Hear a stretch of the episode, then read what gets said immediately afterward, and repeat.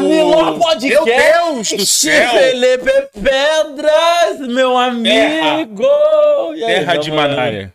Tranquilão? Meu amigo Evandro Charles. Vai me chamando de Charles agora, né? Ou Charles. Tu sabe que quando eu falava meu nome, É. é, qual é o teu nome? Evandro Jales, que eu não tinha que anotar alguma Sim, coisa. sim. É, até hoje, na verdade, é muito difícil que a pessoa entenda o nome. É. Aí falam Charles, Thales, Salles, É isso. mas Jales. Aí eu já, quando eu vou me apresentar, falo Evandro Jales. Mas você é do tipo que fica irritado? Que é Não, não, fico de boa. Porque eu vou errar sempre. Aí eu já falo, ó, Evandro Jales, J-A-L-E-S. Pronto, aí? Já, já, foi, já, já entende. já entende. Bom, nossa convidada de hoje, Filipão. Meu Deus do céu, a gente sempre a- faz assim, esse, esse negócio, essa mise-en-scène. É, isso aí. O pessoal já viu no- na thumbnail, mas é importante, né? É isso. A gente apresenta ela e depois faz o nosso jabá. Exatamente. Vamos Então lá. com a gente, ela, Maria Gomes. Uou! Aê, Maria. Seja bem-vinda, Maria. Muito obrigada, meninos. Meninos, olha, É. novíssimos. Caramba, agora, agora eu fiquei bem. Não foi senhores, Muito nem obrigada, varões. nada. É, os meninos é melhor. Gente, muito legal estar aqui com vocês. Eu, eu tenho certeza que vai ser um tempo maravilhoso Pô, na presença de Deus. Amém. Com certeza Deus vai falar ao coração de muitas pessoas que vão estar aqui assistindo esse podcast. Assim que elas assistirem, Isso. um tempo que vai correr, Isso. Deus vai falar, porque É a, a palavra dele é viva. E é isso aí. Vambora, gente. Faz Vambora, o jabá de vambora, vocês aí. vambora. tá falando de meninos e varões. É. Cara, eu fui fazer um trabalho que tinha uma, uma mulher mais velha do que eu. Sério? Provável, né? Parecia Ah, ser uma velha. então calma. É, é, no- como é que é? No seu ponto de vista. É, ela parecia ser mais velha do que eu. Me chamando de moço, cara. Ô, moço. Eu falei com ela. Opa, aí "Qual não. É, mano. Aí brincou, você né? me chamar de moço, não. segura aí, segura aí, Evandro, por favor. Olha só, você que tá assistindo a gente, Miló Podcast no ar, se inscreva aí no canal, tá? É, divulgue também o Miló, a gente sempre fala aqui, Faça porque isso. toda vez que você se inscreve, faz um stories, marca a gente, a gente reposta e isso faz com que o YouTube entenda que o nosso conteúdo é relevante e vai distribuir para mais pessoas, né? Então se inscreva aí, faz aquela divulgação básica, É aquele compartilhamento que a gente sempre fala, né? tem O botãozinho o, do like transbordo. também, né? Dá o, o- dá o teu joinha, o teu like aí. E vamos junto, beleza? Vamos junto, vamos a pra gente cima. Tava, a gente tava trocando a ideia aqui antes de gravar, Maria, que um, um cara que quase não tem dinheiro aí, quase não tem dinheiro, comprou o Twitter. Não sei se você tá sabendo. Tô sabendo. Por 44 É o bilhões primo de do dólares. pastor Lucinho. Isso aí. Mano, aí ele meio que deu uma destravada no algoritmo do, do Twitter. De ontem pra hoje. De ontem pra hoje. A gente tá gravando numa terça-feira. Isso. Esse programa tá indo ao ar na sexta-feira. Na sexta-feira. Uhum. É, e aí, gente tweetando, gente que já interagia, ganhando 20, 20 mil seguidores no Twitter. Poxa, eu não tenho Twitter. Eu, É. eu tenho, mas eu não uso. Eu O acho que eu tenho, mas eu também não O uso. Twitter é meio agressivo, né? Eu não curto muito, Mas não. assim, o, o Twitter é como? Como que funciona? Tem muito tempo que eu não uso o Twitter. Ah, o Twitter é, me- é meio que. É meio que uma É um terra de ninguém. público, né? Vamos com vamos dizer um. Não, é meio que uma terra de ninguém. É uma definição Umas teológica. pessoas cheias de ódio no coração, falando um monte de coisa que não tem coragem de falar na sua frente. Misericórdia. Esse é o Twitter. Então, pode ganhar os seguidores, É, que eu não tô lá.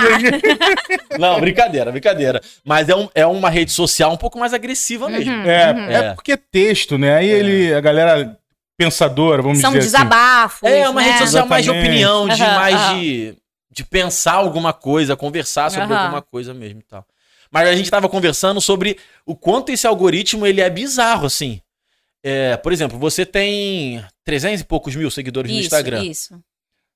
Você posta um stories, duvido que chegue a 200 mil. Não, impossível. É bizarro. Quando chegava muito, era 50 mil. Bizarro, Maria. Agora você imagina, da noite pro dia, o algoritmo ser destravado e você chegar nas 300 mil Ah, pessoas. meu Deus, senhor! ô, ô, Musk, compra É. Insta, por favor. Alô, Zuzu, Zuzu Zuckerberg. Vamos fazer essa negociação aí. É, é isso. É, que isso. Mas olha só, estamos felizão que você tá aqui. Ah, Obrigado pela feliz, presença, gente, de verdade. De verdade. É, e a gente- e a gente tá falando de você vir aqui desde que a gente gravou com o Diego Carter, que tem um bom tempo. Uhum, E É. aí a gente gravou com o Matheus Moraes, foi quando ele passou o seu contato. aham. E aí eu mandei mensagem pra Mariá, é, Final do ano passado, ela falou: não quero no Miló. Ah, Não conheço você, não conheço o Felipão. Só que de tanta gente insistir, ela falou: você é chatão, Evandro. Tá bom, pra você parar de encher meu saco, eu vou aí no Miló. Desculpa, Maria, eu fico constrangido quando ele faz esse tipo de brincadeira, mas a gente tem que suportar Senhor, em amor, né? Amém. Evandro Charles. É, mas é, eu tô muito feliz, assim. Na verdade, ele me mandou uma mensagem e eu não vi Foi. a igreja. Ai, Fique a bem igreja. aqui. Mas assim que eu vi, já tinha passado um mês, Pô, eu é acho. verdade. é verdade. Mas eu vi, eu falei, misericórdia, Senhor, deixei de responder um varão. Vou responder o varão, que o varão tá falando de coisa legal. Aí respondi e a gente tá Mas aqui. eu sou péssimo com WhatsApp. Tu é- tu é Aham. bom de WhatsApp? Não, sou bem eu sou ruim. péssimo com WhatsApp. Bom com o WhatsApp, É eu não conheço. E aí, às vezes, eu tô ocupado, ou às vezes simplesmente eu não quero ver o WhatsApp na hora, eu vejo a mensagem e falo assim, daqui a pouco eu respondo. Só que vão chegando outras mensagens. Exatamente. E aí tu Eu vai sou pior, respondo mentalmente. eu respondo mentalmente. O pessoal Muito fala bom. comigo, eu, sim, com certeza, eu acho que é bom isso aqui. Aí desvio. E não Ou então, respondeu. tipo, e é, esse assunto aqui é mó importante, mó importante. cara, que maneiro. Depois eu falo com ele. Nunca Ih, mais nunca falou. mais fala. Só que eu nem vi. Na verdade, eu não vi. Sim. Realmente eu não vi. Mas assim que eu vi. E eu acho que Deus proporcionou esse dia pra gente. Exatamente. É, tudo no tempo certo. Eu, eu tenho total certeza que nada é por acaso. A gente gente tem que vive propósito em Deus, a gente é guiado por Deus. Então é o momento certo a gente estar aqui hoje, Filipão! Lindo, é isso? Tu, é, tu é cristã desde sempre? Desde criança? Desde os 5 anos de idade. Seus pais eram, no caso, né? Não. Não a era? gente, co- todo mundo conheceu Jesus na mesma data. Aham. A gen- eu tinha 5 anos de idade, eu sempre amei a música, porque meu pai era um amante da música sertaneja. Olha Então, assim, só. eu tava acostumada a ouvir Sérgio Reis, Aham. né? Leandro Leonardo, Chororó. Chororó, umas sofrência da época, Aham. né? Tunique Tinoco, umas Uau. paradas muito antigas, né? Vocês aqui são da minha. Gente, é muito legal. Inclusive, Da um desabafo, tá? É muito legal conversar com pessoas que têm mais idade do que eu. É, exatamente. É muito. É delicioso. É um É desabafo, delicioso. porque hoje, na sociedade de hoje em dia, a gente vai por lugar. Você tem quantos anos? 25. Eu falo, Meu Deus, uma década de diferença de mim, gente. É. E não viu tempo. nada do que a gente viu, né? Acabou. Dá um Aí eu vou nervoso, falar, não. eu vou falar, sei lá, de Changeman. Ninguém Pô, sabe o que, que é o. Changeman. Jaspion, Thundercats. Ninguém sabe. Eu falo, que Tu isso? assistia esses desenhos? Assistia com os meus irmãos, É né? mesmo? Porque eu, eu sou a caçula. Então eu peguei muita vibe de irmãos mais velhos. Eu tenho irmão com 50 anos. É mesmo. Olha só. Mas tu tem quantos irmãos? Sete. Só homens? Não, são quatro e quatro lá em Aham. casa. São quatro E você é a homens mais quatro- nova de Eu sou a mais nova de todos. E o, ma- o mais velho tem quantos anos? 50. 50. Então, É uma 15 anos diferença, aí. é uma É. diferença. Na época Então- de minha mãe falava temporã, é isso? Eu fui a, a raspa do tacho. A raspa do tacho. Eu falo que eu fechei com chave de ouro. Fechou. Minha mãe foi tentando a perfeição. Ela falou, opa, agora. Não, mas meus pais, eles... A, a alegria da minha mãe, né, Manu? Que a Manu tá aqui também, é ver a casa Manuzinha. cheia. Manu, Vem Manu. maravilhosa! Vem cá dar um oi, Vem vem dar um aqui do lado dela. Vem, vem, vem, vem, vem, vem, Gente. vem. A pessoa é fashion. É isso. Olha, fotógrafa de mão Manu. cheia, Manu. Manu é minha amiga de infância, quando ela era criança, óbvio.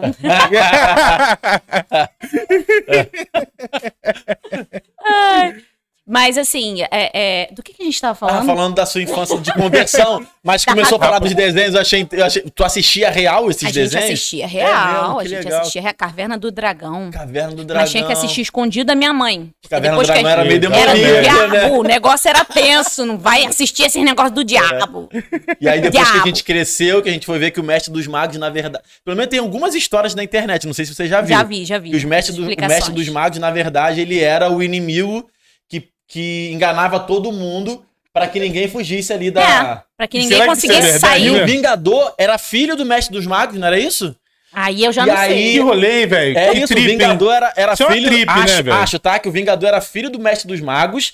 E aí é, teve um feitiço sobre ele que ele ficou com aquele formato. E aí teve um momento de perdão que o Vingador perdoou o pai. E aí ele voltou ao formato normal. E aí todo mundo saiu daquela Você terra vê que a pessoa é fã mesmo, né? É. O cara é geek, é o. Rapaz! Nerd. Nerd total. nerd total. Eu já, nerd. a gente falou A gente aqui, falou ó. só- Desenho, ele vru, Eu sou- descortinou toda uma Eu, história. tinha- eu tinha- eu sou daquele tipo, eu sou tudo superficial. Dessas coisas de desenho, jogos. Não, dessa época eu assistia muito, cara. Ah, Assistia muito cara. desenho. E assistia muitos desenhos japoneses. Eu assistia muito Cavaleiro do Zodíaco. Cavaleiro do Zodíaco. Yu Yu Hakusho. Tu já assistiu Yu Yu E o Hakusho? Yu Hakusho. Esse desenho... Esse desenho é bizarro, Felipão. É. Porque, É mesmo. Olha a história. Tem o Yusuke, que é o cara que morre. Ele sabe tudo. É. Ele sabe. O rolê é bom, né? E aí Ele ele, tá vai pro submundo. Ele vai pro submundo. E aí tem um campeonato, um torneio, que é no inferno praticamente. Ele luta com os só. demônios. Sacou? E aí lutando com os demônios, ele Isso tem tudo que na ganhar. nossa mente na época Na a gente nossa sempre. mente. E é, e é assim, eu demônio, via, não desse demônio. jeito que você via. Eu via, tava passando Não, eu desenho. via muito, eu via você muito, eu via via muito. sabendo a história. E o desenho que eu mais curti de todos foi Dragon Ball Z. Que, Aí que é um Dragon Ball, é, velho. Aí Dragon Ball já era um pouquinho mais velha e eu já não curtia mais. Que isso, me senti muito adulta. mas, é, mas até os Cavaleiros do Zodíaco eu acompanhei. É, cara, olha só, esse formato de podcast é muito maneiro.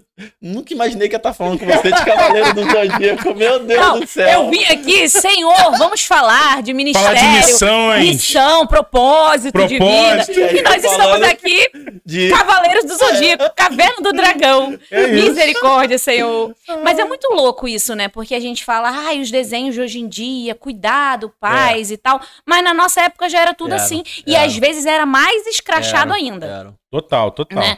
Óbvio que hoje, é, como a gente vive um, um- A infância, ela é muito digital. Uhum. Eu, pô, eu entrego pra minha sobrinha neta, que sim, eu tenho sobrinhas netas. Olha. É, eu entrego pra ela um celular, ela sabe mexer melhor do que eu. E a criança tem dois anos. Tá entendendo? Então, pra essa criança, é tudo, muita informação, isso tudo entra. Na nossa época, era uma TV que a gente via de vez em quando, daqui a pouco é pro quintal brincar. É né? verdade. Então a gente entende que hoje é muito mais sério. Todo e qualquer conteúdo tem que se tomar realmente muito cuidado, né? Verdade. Pra, pra criança assistir, porque ela vive ali. Hoje, o mundo digital é o mundo da criança, gente. É. Eu fico impressionada com isso. E, né? e acaba que isso é um mundo mais perigoso, talvez, Sim. porque é, é muito acesso a muita é, coisa, é né? muita informação É, o tempo inteiro. informação. A criança, ela fica. Olha, eu tô me sentindo uma psicóloga. É. a criança, ela fica é, imediatista. Porque é tudo muito rápido. Tudo. Na nossa época, pra ganhar um presente, um brinquedo, alguma coisa, a gente tinha que esperar um maior tempão, saca? E aí, ok, a gente via o, o- o desenho que era 30 minutos, só ia ter no outro dia. A e se não- você perdesse, já era. já era. Total, total. Não tinha, tipo, ah, vou aqui vários episódios, vou escolher o episódio É. que eu vou. Não tinha isso, não existia essa possibilidade. Então, tipo assim, a gente aprendia a esperar. Né? Exatamente. Ah, acabou, vamos pro quintal brincar, vamos sujar o pé. Né? Hoje em dia, a gente é muito mais raro ter isso. né? Engraçado que a gente se adaptou a isso, né? Uhum. E hoje em dia a gente quer, gosta de um. De um uma série que é maratonar ela, né? Exatamente. Eu É, tenho até pavor. É acabar, é né? bom também, né? É bom. Cara, eu, eu, eu particularmente eu prefiro filme que tenha um fim. É mesmo? É. Não curte Porque série? eu não curto série, fico agoniada. A primeira temporada acabou completamente incerta. Rapaz, eu tô acostumada a servir um Deus que eu já sei o final da história. E é que eu vou ficar Muito com um negócio que eu não sei o final da história, É, agoniando na minha mente. Não gosto, não. Não con- convida pra, pra assistir série, não. É maravilhosa. Ok, vaso. Quando tiver as 19. é, Como é que fala? Que, que... Eu nem sei. Temporadas, temporadas. Temporadas. Temporada. Quando tiver as 19 temporadas prontas, já vou receber o fim, eu vou ver o início e vou ver o fim. Pronto. É isso. Perfeito pra Mas tu mim. não assiste série nenhuma? Cara, muito raro. É muito mesmo? raro. Muito, muito raro. Eu não sou fã de TV. De... A gente assiste filme, mas eu sou fã de esportes.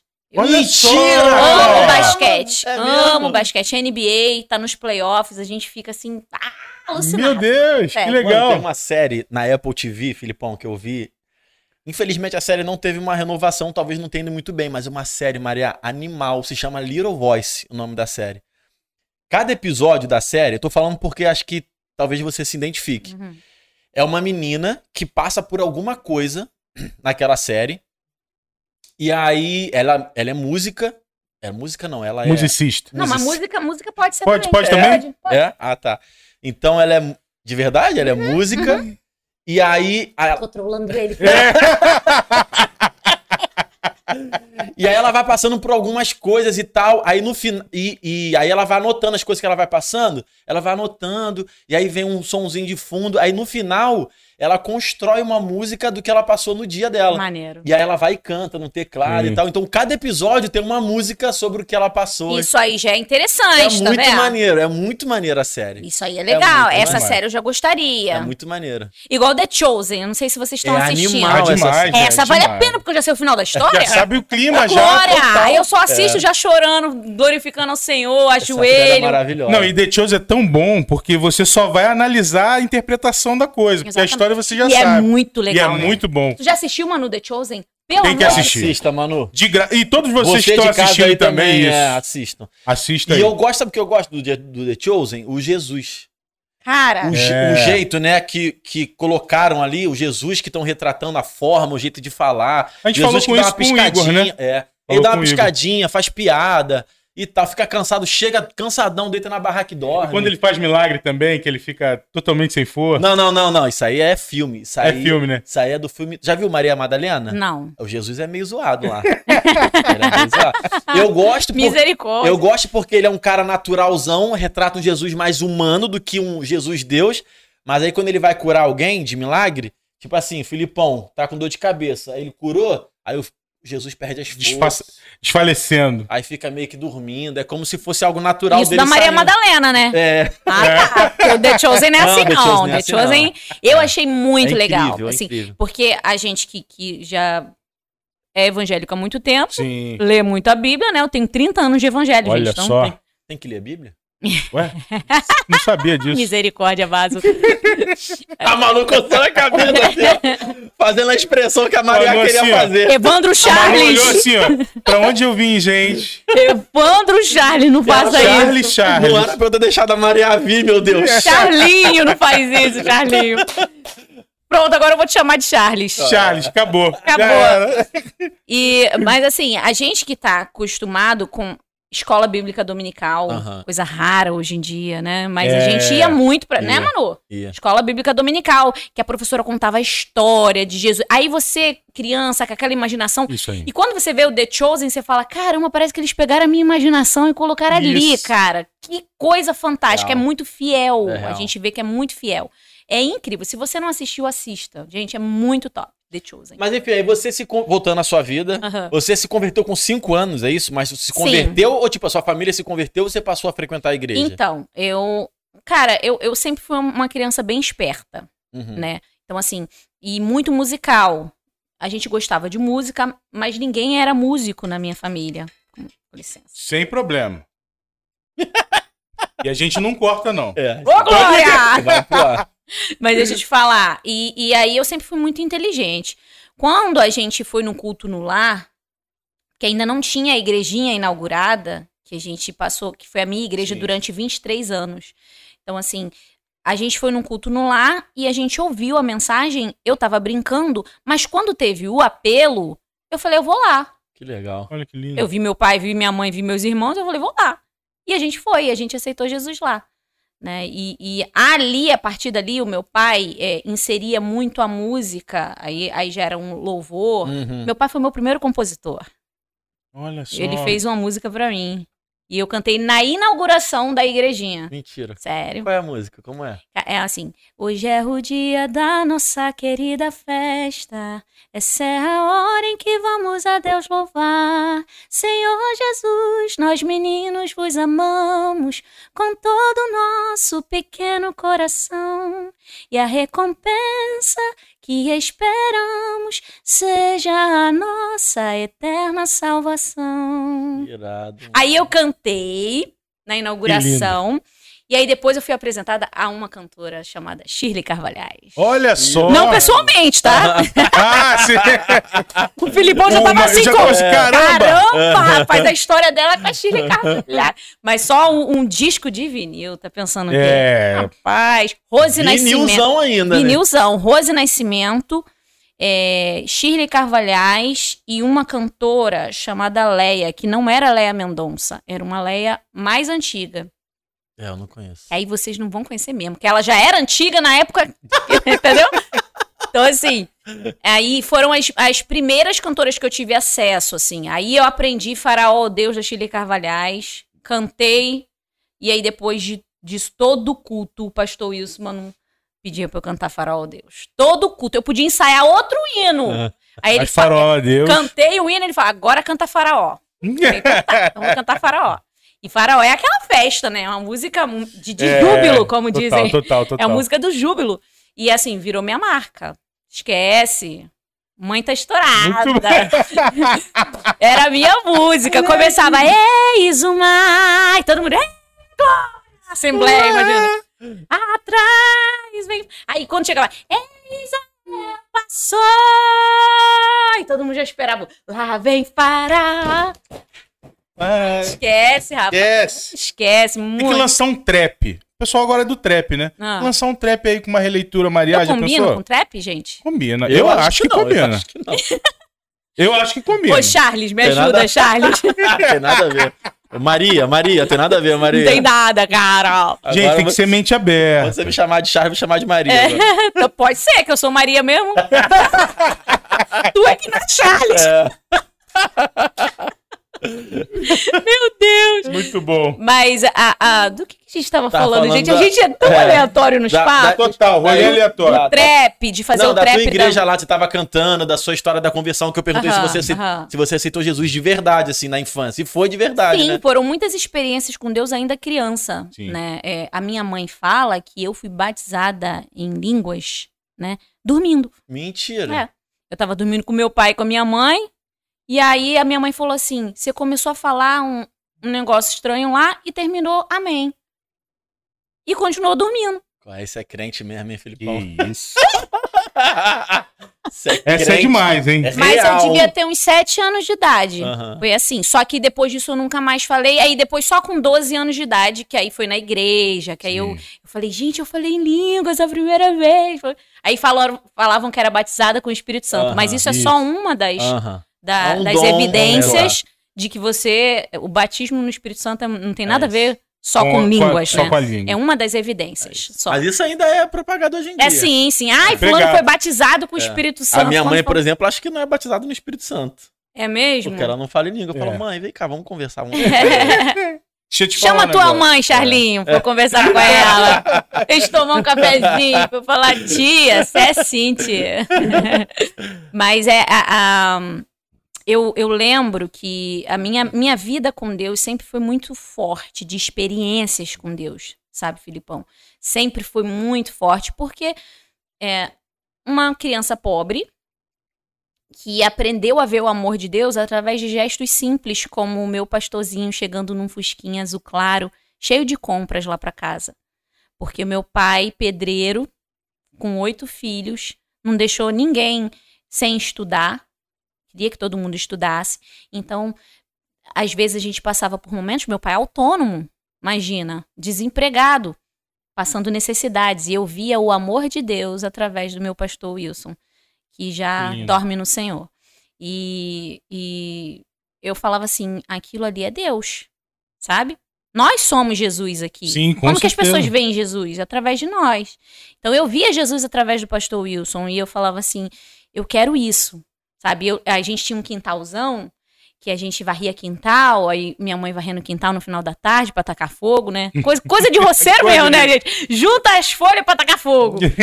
E, e eu falava assim, mãe, um dia eu quero ajudar as pessoas, igual o pastor Wilson ajuda. Ela falou, amém, minha filha. E eu, gente, olha a minha mente. Agora eu lembrei de um negócio muito engraçado, que eu achava que eu ia crescer e meus irmãos não. Olha só. Aí eu falava assim, mãe, quando eu crescer, eu vou ter bastante dinheiro pra comprar ursinho pra dar pras meninas. Muito bom. Que Mas hoje eu dou coração. pras filhas das minhas irmãs. Olha que coisa linda. Glória a Deus, por isso. Obrigada, Senhor. Amém. Amém. Irado. E você nunca, nunca se desviou desde, que- desde os Eu cinco anos? tentei, É mesmo? tentei. Tentei quando eu tinha 19 anos. Aham. E não consegui. Fui numa festa junina. Ah, você você tentou, você tentou muito. Tu não tentou de forma raiz. Eu tentei Nutella, né, Você cara? tentou no telão. Mas eu, te- eu, eu fui tipo assim, telão. tentei. E era tipo uma festa junina de condomínio, de família. E sim, Ih, me senti. Nutella mais ainda. É, mas, mano, pra te falar, eu falei assim: isso aqui não é pra mim, não, gente. Mas por quê? Tipo assim, qual era o teu momento, assim, pra você... Era uma curiosidade. você tava- mal Não, na zero igreja, curiosidade. Eu você- passei por um não momento tava acreditando difícil. mais em não, Deus? não, impossível. Aham. Minhas experiências com Deus sempre foram muito fortes. Então, a pessoa pode jurar de pé junto, me mostrar várias provas que, de que Deus não existe, que eu não vou acreditar. Aham. Porque o que eu vivo com ele, Amém. as experiências que eu tenho com ele, isso ninguém pode tirar de mim. E a salvação é pela fé. Então, o que eu vejo, o que eu vivi, o que eu creio do meu Deus, ninguém pode tirar de mim. Então, e isso é desde sempre. Então, assim, quando eu fiz 19 anos, eu tive um- uma experiência difícil na igreja. Em relação a relacionamento e tal. Fiquei um pouco magoada e falei assim: ah, vou, vou tentar. Mas nem saí, não. Tá? Eu não consegui, não. Sério. Eu fui, fui com a minha irmã e com um rapazinho que hoje é esposo dela, que eles estavam conversando Sim. e com a irmã dele. Fui nessa festa. Rapaz, a única coisa boa era comer. Porque o resto Não, mas a ideia era, tipo assim, você teve um. A ideia era eu falar assim: deixa eu ver se eu vou me sentir à vontade entendi. Ah, entendi. Entendeu? Entendi. E não rolou. Eu falava, isso aqui não é pra mim, não, rapaz. Eu tô ouvindo. Cara, era uma parada muito louca. Que tinha um pouco também de- dessa coisa mais roceira, né? Sim. Eu era uma menina da roça. Aquilo era roça, né, não, Manu? A gente era roceira. Não era não. Ah, era. Onde é que era? Penha? Não, não, não, não. Eu morava no recreio. Ah, tá. Recreio, tipo assim, só tinha o 749. Entendi. Era um outro, uma, Outro outra, 54. outra época. Outra época, esquece, Outra filho, época, outra esquece. Não É. passava carro na rua, a gente andava na rua, andava de bicicleta na rua, tranquilo. Porque não tinha carro, não tinha, não tinha essa parada não, gente, era roça mesmo. Roça, roça. Era tipo assim, eu morava aqui, daqui a 500 metros estava a minha vizinha. Obrigado. Saca? Já era Caramba. perto da praia não? É perto da praia. Meu Deus, que coisa boa também, imagina, hein? Não tinha, era Mas você ia É. pra praia? Muito raro, muito raro. Só depois dos meus 15 anos, mas, ia, eu já não tinha me ninguém. Ah. Mas quando a gente ia, assim, raro, não tinha nada. Era, era um Meu trailer Deus. ou outro daquela parada bem palha. Sim. muito paradisíaco o lugar. né? Eu tô pensando nisso. É. Meu Deus, eu tô imaginando? Porque eu, eu surfo, né? Aham. Então, de vez em quando eu vou pro recreio pegar Aham. umas ondas. Só que quando eu chego lá, esquece, meu Deus, parece, o- parece o trem. Uhum. Horário de rush, de gente na água, muita gente surfando. Aí você tá falando, já- minha cabeça tá assim, ó, imagina eu surfando nessa época aí no recreio, ninguém na água, mano. Mano, era um negócio absurdo de. de- Vocês já, já ouviram falar em tatuí? Sim, Tatuí, sim. Cara, a gente comia tatuí igual come camarão. Aham. Caçava os tatu... Nem sei o que, que eles comem. Não me, não me falem, por favor. Dizem que tatuí tem gosto, tem um gosto, É né? gosto de camarão. Gosto de camarão. É, parece, esquece. parece. E aí tinha muito. Hoje você não vê tatuí na praia. Não vê, é verdade. Tatuí sumiu, entrou em extinção, gente. Eu comi tudo. Mas eu acho que tem mais a ver com sujeira, talvez. É, pode ser. Poluição, Gente, água suja é. e tal. É isso aí. Mas assim, era uma época muito roceira. Então, eh, tudo que eu conhecia era igreja, né? O- a minha rede social era a igreja. A- a- os meus amigos eram da igreja. Então, eu ia pra escola, mas a- na escola a gente vivia a igreja. Né? Eu eu ficava com os amigos que eram da igreja. Então, quando eu tentei entrar, porque eu nem, nem sei se foi tentativa, gente. Como você falou, É, foi não muito foi. Nutella. É. É, Eu foi, não consegui. Eu falei assim, eu não sei viver longe da igreja. Igreja, igreja mesmo. Sim, né? sim. Eu, eu sou igreja, você é igreja, você é igreja. Só que eu não consigo viver longe dessa reunião, de- de- Da dessa comunhão. dessa comunhão. Eu não Ó, consigo. eu me converti com 19 anos. Com 18 anos. Com 19, eu desviei. Minha tentativa de desviar. Ganhei um dinheiro, peguei toda essa grana, fui pra uma boate, enchi a cara. É, a tentativa dele, além de ser. Enchi a cara, cheguei em casa às 6 horas da manhã e só dormi depois. Isso é a tentativa de desvio. É, eu- acho Real. que você tentou real, assim. Tentou- E consegui, Mas inclusive. assim, pra- em minha defesa, eu, Eu nunca tentei- tive eu tentei- dinheiro. Então, eu, eu tentei tão bem que eu consegui me desviar, entendeu? Ai, mas o É, tempo cara, mas da assim, vida. é o que a gente. A, a- gente sabe que tem muita gente hoje dentro da igreja desviada. Opa, É, é verdade. É Então, se a verdade. gente entrar nesse papo, É entrar verdade. nesse mérito, né? Tem muita gente Total. perdida dentro da É casa do verdade. pai. E, e- mas essa questão mesmo de sair, e- eu, eu jamais, eu, eu não me vejo, é um negócio muito louco. É. Quando teve a pandemia, eu nunca tinha ficado mais que duas semanas sem. Não, imagina. Toda semana eu tava na igreja desde os meus cinco anos de idade. Só quando eu fiquei internada, quando eu ficava doente, é que eu não ia pra igreja. E aí veio a pandemia e eu fiquei seis meses, literalmente, sem pisar na igreja. Cara, Meu foi muito Deus. louco pra mim. Muito louco.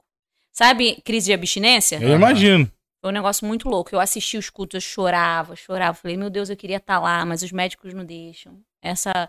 Essa pandemia é muito louca, esse vírus não sabe como é que vai ser em uma pessoa como eu, com, com a, a, a com a minha saúde, então eu não posso sair, eu não posso fazer nada. Senhor, me ajuda. Quando eu voltei para a igreja foi julho. Julho. Não, agosto. Foi em agosto. Mano, e voltei assim naquele negócio Naquele- de porque tava todo mundo com muito medo. É verdade. Né? Então, assim, voltei naquele negócio assim, meu Deus, tiro a máscara, não tiro a máscara pra cantar? Como é que vai ser? Como é que vai ser? E aí o meu preparador vocal falou assim: não canta com a máscara, vai acabar com a sua voz. E dito e feito, se cantasse com a máscara, terrível. Mas assim, foi aquele, aquele sentimento de, de longe, mas eu tava dentro, que eu não. sim, eu- sim. mas mesmo assim é muito impactante para quem viveu da igreja, É. né? Eu vivi pra igreja, na igreja e da igreja. Então, assim, Que lindo, cara. é, a, a minha vida e- a igreja local não, não tem como desgrudar. E hoje eu entendo a, a importância que isso tem, não só na minha vida, mas na vida de muitas pessoas que vivem a mesma realidade que eu. Quem é, é arraigado ali, enraizado na igreja, não consegue sair, cara. É muito doido. É verdade. É muito doido, porque eu acho lindo que a, a palavra fala: ensina a criança no caminho que deve andar, e quando crescer, não se desviará dele. Eu, eu acho que é tão profundo isso, porque lá de criança eu me apaixonei por Jesus. E essa paixão nunca acabou. E isso é muito legal lindo. pra mim. Muito tenho, legal. Tem um grupo de jovens da minha igreja, e aí eu troco uma ideia com os moleques de lá, de Uhum. 20 anos, 21 anos e tal. E, cara, assim, eu, eu falo brincando do que eu vivi. Eu me converti com 19 anos, então até 19 vivi, vivi muita coisa, quando me desviei também. Mas eu vejo essa molecada e falo, pô, mano, é tão bom ter a vida que vocês têm, tá ligado? Assim, é uma vida que eu queria ter tido. Uhum, Porque é me poupar tanta parada que eu vivi, tanta coisa que eu experimentei, né? Exatamente. Eles, desde moleque criança, desde moleque na igreja, é, se guardando, sacou? Pra É. ter uma esposa só, conhecendo a palavra, sabendo já desde moleque o que que é propósito, uma vida com propósito, uma vida com Estudando direção, mesmo a palavra, não só estudando. habitando a igreja, né? Exato, exato. Então, assim, é, é, é lindo te É ouvir um porque é, um- privilégio. é isso, É é um isso. privilégio. Eu acho É que eu, eu fui muito privilegiada, porque tem muita. Porque assim, quando você é criança, você absorve tudo muito mais fácil, né? Então, eu, eu tenho dois seminários na carcaça e agora eu voltei para a faculdade de teologia. Só que, assim, muita coisa que é essencial eu aprendi criança. O básico, o feijão com arroz, que é essencial para pessoa ser salva e ter uma vida com Deus, aprendi criança. Olha que doido isso, sabe? Então, assim, é, eu tive um privilégio muito grande de ter sido criada na igreja. Eu sou rea- realmente cria da igreja. Coisa linda. Aulas cria. Aulas cria. Que irado. É, você falou um pouquinho aí, nessa sua fala, sobre a sua saúde. Uhum. A gente, quando te chamou, a gente te convidou, a gente foi lá um documentário que você fez que Uhum. tá no seu YouTube, né? Uhum. Exatamente. A gente vai deixar o link aqui na Na descrição, descrição. do que É muito bom. É, então vá lá e assista depois que terminar o Miló, tá? Isso. Aí vai lá, assiste o documentário, escuta as músicas da Mariá, fica à vontade. Mas depois que acabar o Miló. É, E eu achei muito impactante, assim, Uhum. a tua história, o seu testemunho, Uhum. a sua força até, sua coragem de falar. Uhum. Não precisava falar o que você Uhum, falou, né? uhum. Nem deixar isso aberto. É, Você é de boa com, com tudo, assim? Hoje sim. É. Hoje, com certeza. Mas assim, é- a gente vive de processos, Aham. né? Então, é, por isso que eu falei pra você, alguém pode me trazer provas, N provas, Deus não existe. Mentira, porque o que eu vivi com ele Uou. é tão forte desde Uhum. criança, e porque eu fui diagnosticada com AIDS em 1998. Eu tinha 11 anos de idade. Eu era uma criança, Filipão. Então, assim, Meu Deus. já do em estado terminal. Meu pai e minha mãe não tinham. Eu era uma criança. Não tinha tido acesso a drogas, à, à vida sexual. Não tinha explicação. O meu prontuário começa com pontos de interrogação. Os médicos não sabem explicar como que eu contraí o vírus e eu tinha 11 anos de idade, já estava em estado terminal. Eu estava com AIDS. Porque tem uma Meu Deus. diferença entre o HIV e a AIDS. Uhum. Sim, sim. O HIV é o vírus e a AIDS é doença. E eu já estava com o corpo tomado. Tinha órgãos parando de funcionar. E eu fiquei internada, óbvio, em UTI. entre a vida e a morte, e os médicos disseram para os meus pais que era rezar. Era isso que tinha para fazer. Porque o tratamento é, para quem estava em estado terminal não existia. Antirretrovirais, mas e aí? Vai fazer o quê? Né? Então era colocar os aparelhos e torcer para reagir. E você também não sabia o que estava acontecendo. Eu não fazia ideia. Da, da gravidade da doença não também. fazia ideia do que eu tinha. Não fazia ideia. A gente viu o documentário, é, É. muito impactante. E, e eu, eu só descobri quando eu ia fazer 15 anos. Porque os, os próprios médicos disseram para os meus pais: não é interessante ela saber disso agora, porque ela é muito criança. Talvez ela não vai assimilar, né? Então, para os meus pais também era mais confortável. Eles não sabiam como que eu ia reagir, né? A gente não tinha a informação que a gente tem hoje, gente. A Exatamente. gente pega o celular hoje, é tudo sobre o HIV. Vem tudo. Naquela época, impossível, não tinha internet. Uhum. A gente não tinha acesso. Nossa, eu me senti velha. Não tinha internet. Não Mas a internet tem 20 anos, né? Exatamente. Aqui no Brasil que ela chegou tem 20 anos, não foi? 20 e pouquinhos. Ah, não lembro exatamente o ano que chegou, É. mas a internet de mim chegou 2003, Então, 2002. é isso pra- eu Foi quando eu comecei a consumir internet. Exatamente. É, é essa Você base tem aí. que saber, você foi professor da. é. Fui, eu fui instrutor de informática, você acredita? Rapaz, É, você tem que saber dessa informação, hein? Eu trabalhei de instrutor de que eu. informática de 2004 a 2007. Uhum. Mas eu odiava, detestava. Mas você sabe que eu só tive mais acesso à internet depois de 2010. Olha É que mesmo? loucura. Olha só. Então, assim, roceira rachando o bico de roceira. Mas, é, então, assim, minha- meus pais manteram escondido de mim. Mas essa, essa, a minha experiência mais forte que eu me lembre espiritual foi no hospital. No próprio hospital internada, quando eu estava no nono dia de internação. E eu senti um frio muito forte no meu pé, seis horas da manhã. Tinha uma criança na minha frente e tinha eu aqui. O meu leito era o nove. Eu lembro perfeitamente, como se fosse hoje aquela cena. Eu senti um frio muito forte no meu pé. A minha cunhada estava deitada assim na, na cadeira, perto de mim na, na, na cama. E tinha a criancinha da frente e a mãe da criança também estava na, na cadeira. E aí eu senti aquele frio no meu pé. Quando eu abri os olhos, eu vi uma silhueta da altura da enfermaria. Toda preta. Uma silhueta negra. Não tinha rosto, não tinha nada. Eu só senti algo muito ruim e comecei a orar e falar para Deus: Deus, uma oração de criança, básica, simples, mas com muita fé. Se você tem algo a fazer na minha vida, se o Senhor, porque a gente não chamava Deus de você de jeito nenhum, É. um medo danado. É. Se o Senhor tem algo a fazer na minha vida, me deixa ficar. E eu fiz essa oração básica a Deus porque eu senti que eu tava indo embora. Olha que doideira. E aí, assim que eu fiz essa oração, todos os meus aparelhos começaram a apitar. E o da criancinha que tava na minha frente também. Ele morreu e eu fiquei. Meu Jesus. E depois desse nono dia de internação, a minha recuperação foi muito assustadoramente rápida. Eu fiquei no hospital menos de dois meses. Eu entrei com anorexia nervosa, com HIV, o, o AIDS em estado terminal e saí de lá andando serelepe pimpona com 9 quilos a mais. Olha que doideira. Deus, né? Deus. E aí, eu, eu sempre conto no testemunho, em todas as igrejas que eu vou, que quando eu descobri o diagnóstico, eu fiquei. Foi um ano muito difícil pra mim, né? Que, cara, imagina, muito Poxa. louco. Eu ia fazer. Eu, eu descobri em janeiro, fevereiro, eu ia fazer 15 anos. E não era.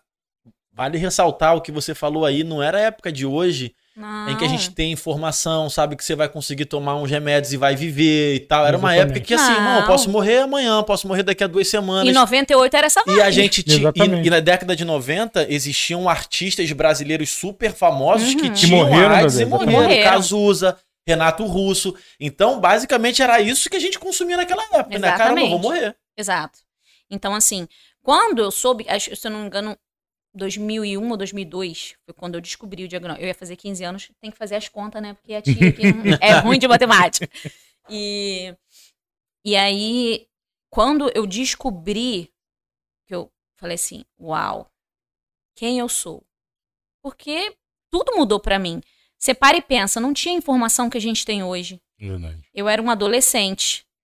Tudo que a gente via ah, no, no- na TV falando sobre era terrível. Eu lembro que tinha propagandas na TV na época que falavam é, é, que era assim: é, com toalha de banho não pega, com não sei o que lá, pega. Eu lembro perfeitamente da, da- das propagandas. E eu falava assim, meu Deus, quem eu sou? Sabe? Eu falava, uau, como é que vai ser a minha vida? Minha, meu primeiro pensamento era, eu vou conseguir ter filho? Eu vou viver até quando? Meu Deus. Como que eu vou me relacionar com alguém? Imagina isso tudo para uma, uma criança, gente. Era um adolescente de 14 anos, 15. E a minha vida mudou completamente a partir dali. Né? E muitas coisas ficaram desconstruídas dentro de mim. Né? Isso eu, eu consegui descobrir muitas coisas muitos anos depois na terapia, né? Conversando com terapeutas, inclusive façam terapia, gente. Você Isso, a pode, gente sempre faça. fala aqui.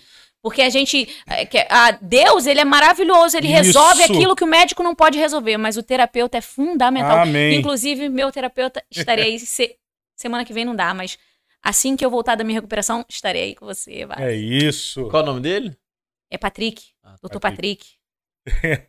A gente faz uma campanha aqui pra que todo cristão tem que ter, fazer terapia. Mas a eu gente- acho isso E a gente fantástico. já gravou aqui com alguns Alguns psicólogos. Aham. exatamente. Eu acho incrível, eu acho incrível, assim. E eu descobri muitas coisas na terapia depois, Sim. né? É, eu lembro que assim que eu descobri o que eu tinha, foi muito impactante pra mim, porque o pedido que a minha mãe fez, eu descobri de uma forma acidental. É porque eu decidi que ia parar de tomar os remédios escondida. E aí eu Caramba. parei de tomar os remédios escondida. E aí, quando deu mais ou menos um mês e meio que eu parei de tomar os remédios, eu comecei a sentir os mesmos sintomas de 1998. Comecei a ficar com muita falta de ar, porque atacou meu pulmão na primeira vez. Então, é, quando eu comecei a sentir os mesmos sintomas, eu acabei parando no hospital de novo. Meu pai foi me levar, teve uma enchente. Imagina, mês de janeiro, Rio de Janeiro. Esquece, tem enchente, com toda Caramba. certeza. E aí, teve essa enchente de janeiro. é, meu irmão tava perdendo as coisas lá na casinha dele. Eu comecei a ficar desesperada, comecei a ter falta de ar, fui pro hospital. Quando eu cheguei lá, eu via a médica numa distância, assim, de uns três metros mais ou menos, conversando com meu pai. E ela olhava pra mim, colocava a mão na cabeça, tipo. Eu falei, gente, o que que tá acontecendo? Eu quero respirar, eu tô com falta de ar. Aí me colocaram lá no balão de oxigênio, mas taca ele fazer exame, fazer exame. Eu falei, gente, como assim? Pra que exame? Eu só quero respirar. Quando meu pai veio, depois que eu já estava na enfermaria, deitada ali, que ele veio com um papelzinho no bolso, e eu pedi para ver o papel, e meu pai começa a chorar, eu falei, tem alguma coisa aí. E aí eu puxei o papel, ele puxou o papel de um lado, eu puxei o papel do outro. Quando eu puxei, que eu abri, eu li, estava escrito HIV positivo, aí parecia que meu, Meu corpo Deus. não estava na maca. Porque eu falei assim, pai, a minha primeira pergunta pro meu pai foi como? Foi a primeira coisa que eu quis saber. Como que isso aconteceu comigo? Como que eu contraí esse vírus? Né? E pra mim era algo muito novo. Imagina, gente, eu nunca tinha. Eu com 14 anos. Ah, e deixa eu ver aqui, gente. Vamos estudar sobre o que é ter AIDS? Eu não fazia ideia do que era o assunto, não fazia ideia. Então, assim, quando eu li, eu falei, eu vou morrer a qualquer momento. Essa era, é, essa era a informação que eu tinha, baseada nas informações Uhum. que eu tinha a respeito da, da síndrome. Então, meu pai falou pra mim, minha filha, isso nem os médicos sabem explicar. Como que você contraiu esse vírus? Seu pai e sua mãe não têm, você não tinha sido abusada sexualmente, absolutamente, você não tinha vida sexual com 11 anos de idade e você não teve contato com drogas, com nada. Uma criança super normal, a gente não sabe explicar. E eu falei, uau. E aí, quando eu cheguei em casa no outro dia, tem a rampinha lá da casa dos meus pais, a minha mãe veio subindo a rampa, me abraçou e falou assim: Eu preciso que você seja a mesma menina feliz que você Uau. sempre foi. Porque senão eu não vou aguentar. Quando ela falou isso pra mim, a minha vontade era de falar assim: você não sabe o que você tá me pedindo. Eu só quero chorar, eu só quero me trancar em algum lugar, mas eu respirei fundo, olhei pra minha mãe e falei: tá bem. Só que foi um ano muito difícil pra mim. Eu fiz meus 15 anos, ganhei uma boneca muito fofinha que minha mãe me deu. Olha, gente, fazia 15 anos ganhar uma Teve boneca. festinha, não? Teve festinha, não, não? não, não tinha festinha. Eu, eu não comemorava 15 anos, é, é, aniversários É. depois de um tempo que eu comecei a comemorar. E é outro, outra história, é. E eu não comemorava porque o, o vô Wilson, que era o meu primeiro pastor, ele morreu um dia depois do meu aniversário. Caramba. Então eu tava comemorando meu aniversário de 13 anos, no dia seguinte ele morreu. Aí ficou aquela marca pra mim, então eu não tinha vontade de comemorar o meu aniversário. E aí minha mãe me dava uns negocinhos lá e falava, amém. Obrigada, fiquei muito feliz com a minha bonequinha, era uma bailarina. E só que aquele ano foi muito difícil pra mim. Aí eu voltei a estudar. Na escola eu era outra pessoa, muitas coisas descon- desconstruídas dentro de mim. A galera da escola sabia? Não, Não. ninguém sabia. porque Nem senão- irmãos meus sabiam. É mesmo? É, eu tenho sete irmãos, né? Aham. Só tinha uma, dois irmãos que sabiam. Mas isso foi uma decisão de vocês, de seus pais? Foi, foi uma decisão porque é algo muito pessoal. Sim. Inclusive, se você tem aí, você não tem obrigação nenhuma de falar, exatamente. entendeu? É algo muito pessoal. Eu entendo que a minha A não missão ser que passe, por exemplo, você vo- comece a se relacionar com alguém, né? Não, isso E aí aí é se- fato. É, E mas- Agora, se você vai se relacionar com alguém, nunca esconda. Por isso aí. que vale muito a pena você primeiro conhecer muito bem a pessoa. Pra você poder compartilhar algo que é tão pessoal da sua vida. Não tem como, né? É mais na época de escola, que é uma, é uma época Deus. muito cruel, É, né? Assim, de caralho. bullying adolescente, total. é. É. Eu sou a rainha do sofrer bullying. Imagina, olha isso aqui, gente. Dá pra ver aqui? A palideza da pessoa. Ah, Rapaz, pô, né? Eu tô, tô, tô procurando pra- alguma ó, coisa. eu tô aqui- cor. É, branco, Eu tô né? aqui vendo a, a veia dela, Exatamente. verde. De Gasparzinho a levantarem a minha camisa e falar assim: aqui o café da manhã. Tem noção do que era isso, mano? Isso aí eram os, era os mais relax de bullying que eu sofria. Isso porque eu já tinha sofrido todo o bullying possível em casa. Aham. Imagina, sete irmãos mais velhos que eu, tu acha que eu não sofri Pô, bullying? imagino. Bezerra mamona. Porque eu não conheço ninguém que mamou no peito da mãe mais do que eu. Eu mamei até os sete anos. Mentira, sério? We are the champions, my friend. Sete É, me- melhor alimento. E, e olha, eu vou te falar idade. que Deus, ele é maravilhoso até nisso. Isso porque aí. eu fui diagnosticada com 11 anos de idade em estado terminal. O leite materno me ajudou muito. Porque uma da- das linhas de, de possível contágio foi no meu nascimento. Porque eu nasci no final dos anos 80, Uhum. início da doença aqui no Brasil. E eu nasci com a ferida embaixo da língua. Hum. Então os médicos acham que essa pode ter sido a porta de entrada. Tipo, palato não, né? Eu, eu, a minha mãe conta que era uma cruz embaixo da minha língua, aberta. E Caramba. os médicos falaram pra minha mãe: olha, a gente tem que operar sua filha porque senão ela pode ser muda ou ter Entendi. sérios riscos na E fala. aí nessa operação que você pode. Não teve operação. Ah, não teve? Não teve. Mas como era uma, uma porta aberta, então algum manuseio, alguma coisa, algum deslize de algum enfermeiro, um sangue de outra criança. Mano, que doideira, né? Pode, pode ter sido, não tem como Aham. comprovar. Aham. Então, realmente não tem como comprovar. Mas esse é um outro testemunho. Meu primeiro testemunho de vida, olha que coisa linda. Caramba, coisa linda. E aí, a minha mãe saiu da maternidade com o encaminhamento para cirurgia. Mas minha mãe falou: não vou levar minha filha para cirurgia. E com sete dias, ela falou que eu acordei chorando, porque eu não emitia som. Ela falou que eu acordei chorando e ela olhou embaixo da língua e não tinha mais nada. Não tinha mais nada. E eu, com, Milagre em com- pessoa. Maria. e aí, com nove meses, eu comecei a falar. E aí, nunca mais parei. Até hoje. Glória a Deus por isso. Meu Deus. Mas talvez possa ser é, essa uma da um dos motivos pelos quais eu desenvolvi essa síndrome, essa falha congênita na voz, que é o drive. Porque é natural. E aí talvez eu possa ter usado errado a, a, a fala, Sim. que pode ter ficado algum vestígio, mas eu acho que tudo é, é sinal. Ou seja, o que uma Por galera estuda pra caramba pra fazer Exatamente. e faz um esforço enorme, alguns nem conseguem, ela só. Um abraço, americanas. Mas eu falo, de- mas olha, por muito tempo eu tentei tirar. Muito tempo. Até que eu cheguei numa, numa uma otorrino que ela falou assim: minha filha, sua voz é porosa. Não tem como mudar, é uma falha congênita. A gente pode amenizar. E aí hoje eu amenizo, porque se é, é, mal usado, essa falha vai te prejudicar. prejudicar, entendi. então, assim, hoje eu amenizo. Tanto que hoje eu- analiso assim, minhas, minhas gravações, eu falo, caramba, é muito menos rasgado do que antes. É. Porque isso é o que deixa a minha voz saudável, mas ainda tem aquela porosidadezinha. E é natural. Mas esse foi meu primeiro grande testemunho.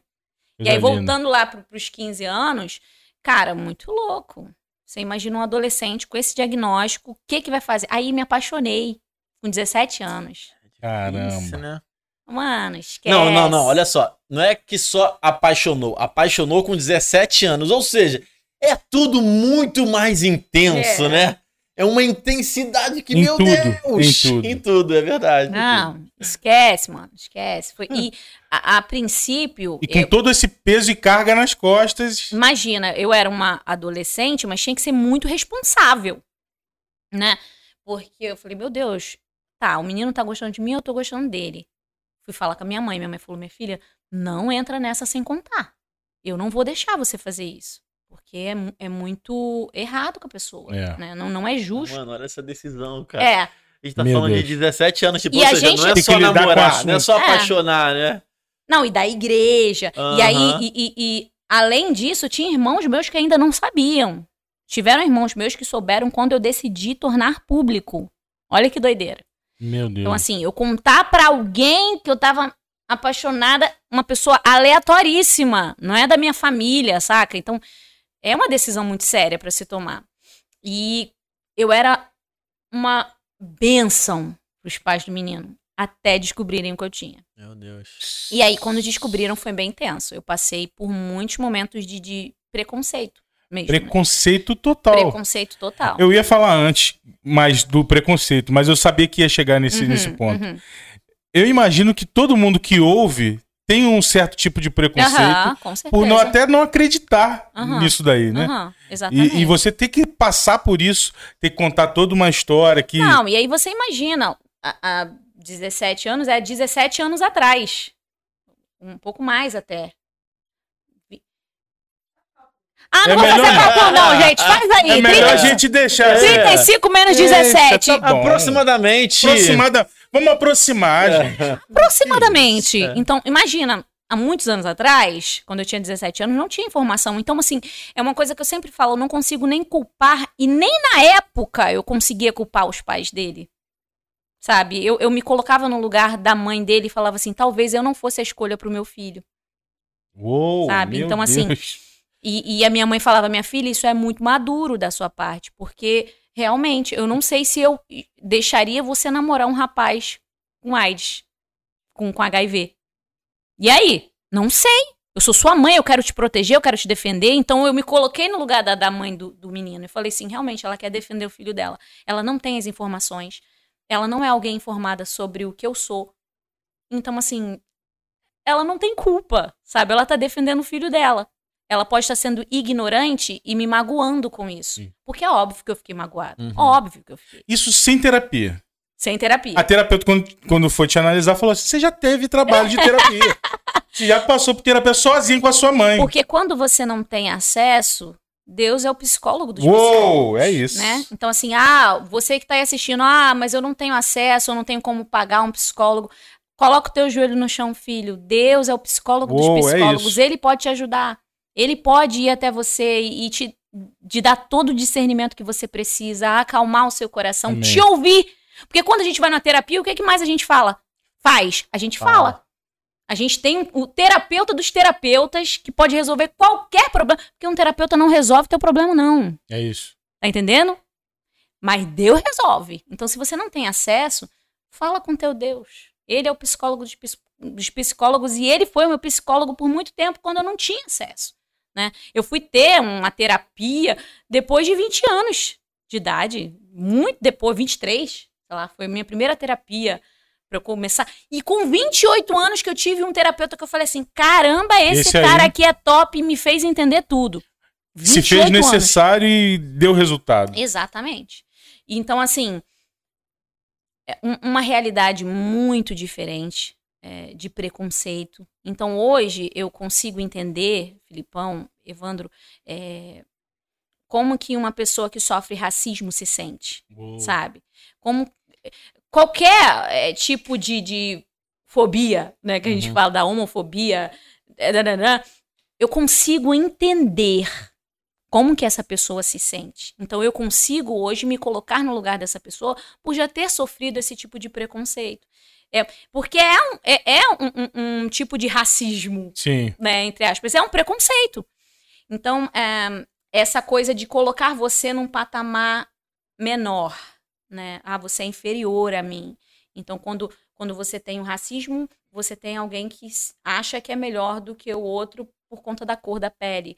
Então, comigo, eu sofri muito preconceito. Porque, tipo assim, esse foi só o primeiro relacionamento. Tá entendendo? Então, assim, teve outros. Até hoje tem preconceito. Até hoje as pessoas não, não têm essa informação, né? Então. É, mas hoje a galera já, já dá pra correr não, atrás, né? Sim, sim. É... Mas tem muita gente que, por não ter vontade sim. de correr atrás, porque não é algo que tá na sua vida, então não tem realmente informação. E aí realmente é ignorante no assunto. Sim. Então, essa ignorância, consequentemente, faz a pessoa ser preconceituosa, né? Tanto que eu, eu, eu, tenho, eu recebo várias perguntas hoje em dia sobre isso. E fala assim: como é que você vai fazer para ter um filho doente? Sabe? Tipo assim. E não é uma pergunta assim. não, esquece, nada básico. Não tem, não tem. Não tem tato, né? Tem, é uma não. pergunta. Rede social não, não existe isso. Só As Jesus. pessoas fazem todos os tipos de perguntas, assim, as mais loucas da vida. Assim. Você fala, é sério que a pessoa tá perguntando isso? E pergunta mesmo, assim. É. mas eu vejo que muita gente é por curiosidade mesmo para saber. Cara, você vive Sim. normal? Como é que é a tua vida? É normal? Gente, é normal, glória a Deus. eu vivo. Já não foi normal há muitos tempos atrás. Com, com vários e vários coquetéis diferentes, né? Porque eu, eu tenho. Eu tô no nono esquema de resgate. Porque assim, os coquetéis, quando param de funcionar, você tem que trocar por um outro, né? Então, eu fiz isso nove vezes. Só que esse nono tá desde 2010, então é algo que funciona super top. Só que antes disso, tipo, início dos anos 2000, meu filho, eu tomava cada remédio que é, deixava a barriga gorda. Grande.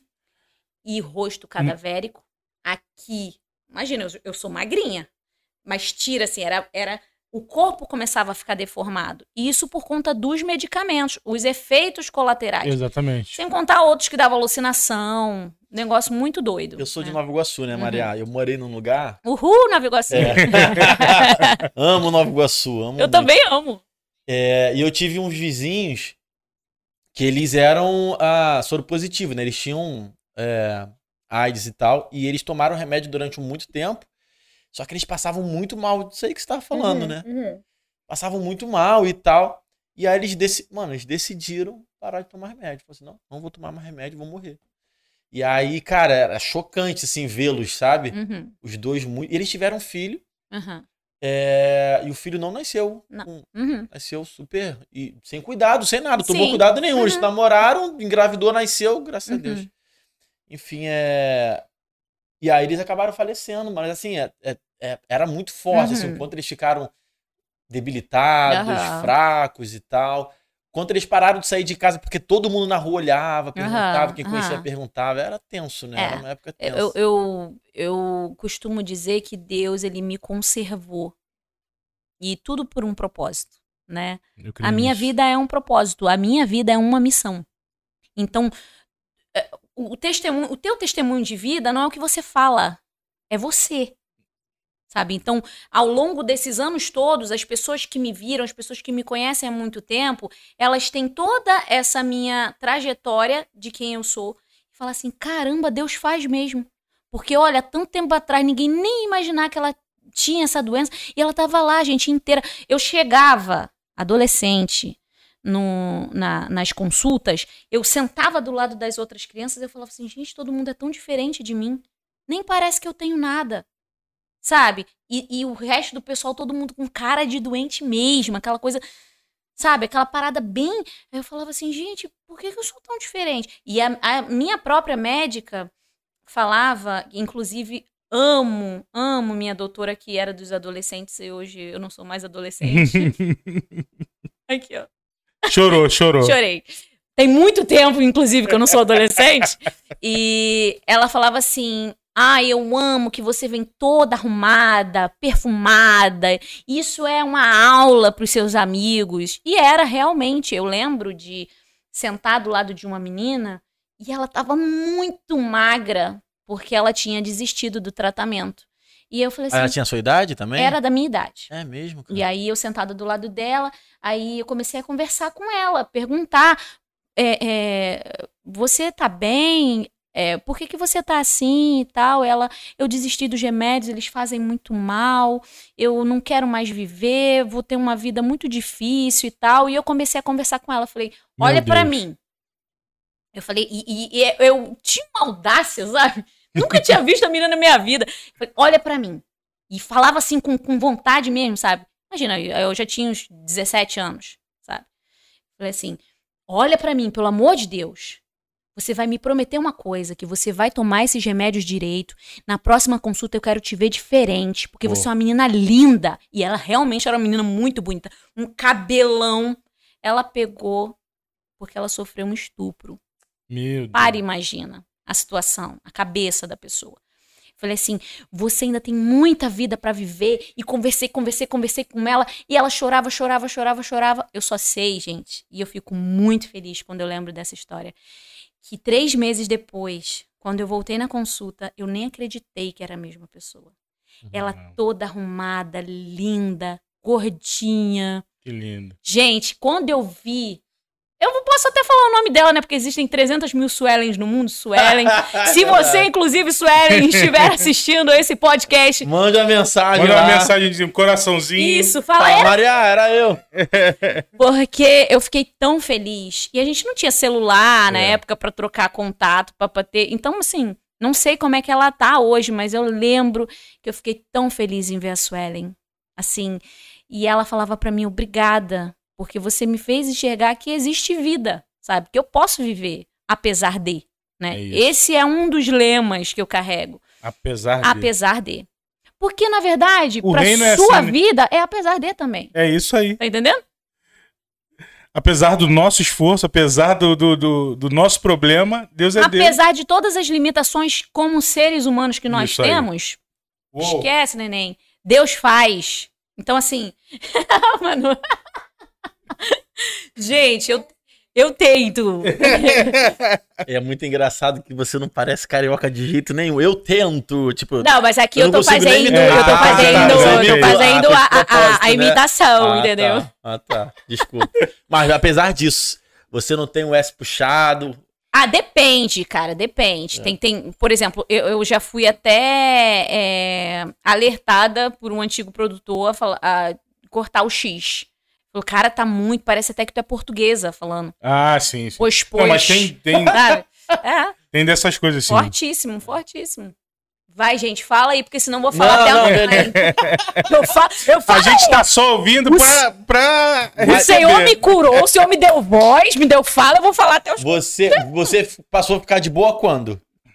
Com o quê? É que você, eu perguntei assim, mas você era de boa com isso lá no começo? Você Sim. falou, Então, passei a ficar. Passei a ficar quando eu descobri quando eu ia fazer 15 anos. E aquele ano foi muito difícil pra mim. Só que quando eu ia fazer 16, pertinho do meu aniversário de novo, e muito perto da data que eu soube, eu falei assim: eu vou viver desse jeito pra sempre? De cabeça baixa. E aí eu lembrei da oração que eu fiz em 1998. Deus, se o Senhor tem algo a fazer na minha vida, me deixa ficar. Eu lembrei, não, o Senhor me fez lembrar, né? Isso aí. Eu falei, então, se eu fiquei, é porque o Senhor tem algo a fazer. Eu vou viver pra descobrir o que o Senhor tem a fazer. E aí, ó, foi uma chave que virou. De, dos 15 anos, quando eu ia fazer 16, eu falei, acabou. Acabou, não vou mais ficar cabisbaixa, vou aceitar isso. Só que aí foi um processo, né, gente? Porque eu ainda tinha 16 anos. Então, assim, não contei pra ninguém, mas fiquei de boa. Tipo, aceitei Sim. não aceitar de uma forma ruim, né, que a gente fala, mas é, é compreender que existia um propósito Sim. de fato pra tudo isso. Qual que você quer dessa aqui? Ah, entendi, entendi, entendi, entendi. Ah, você quer? Tem um copo também, É. entendeu? A gente pode ver aqui, um poço de Jacó aqui, ó.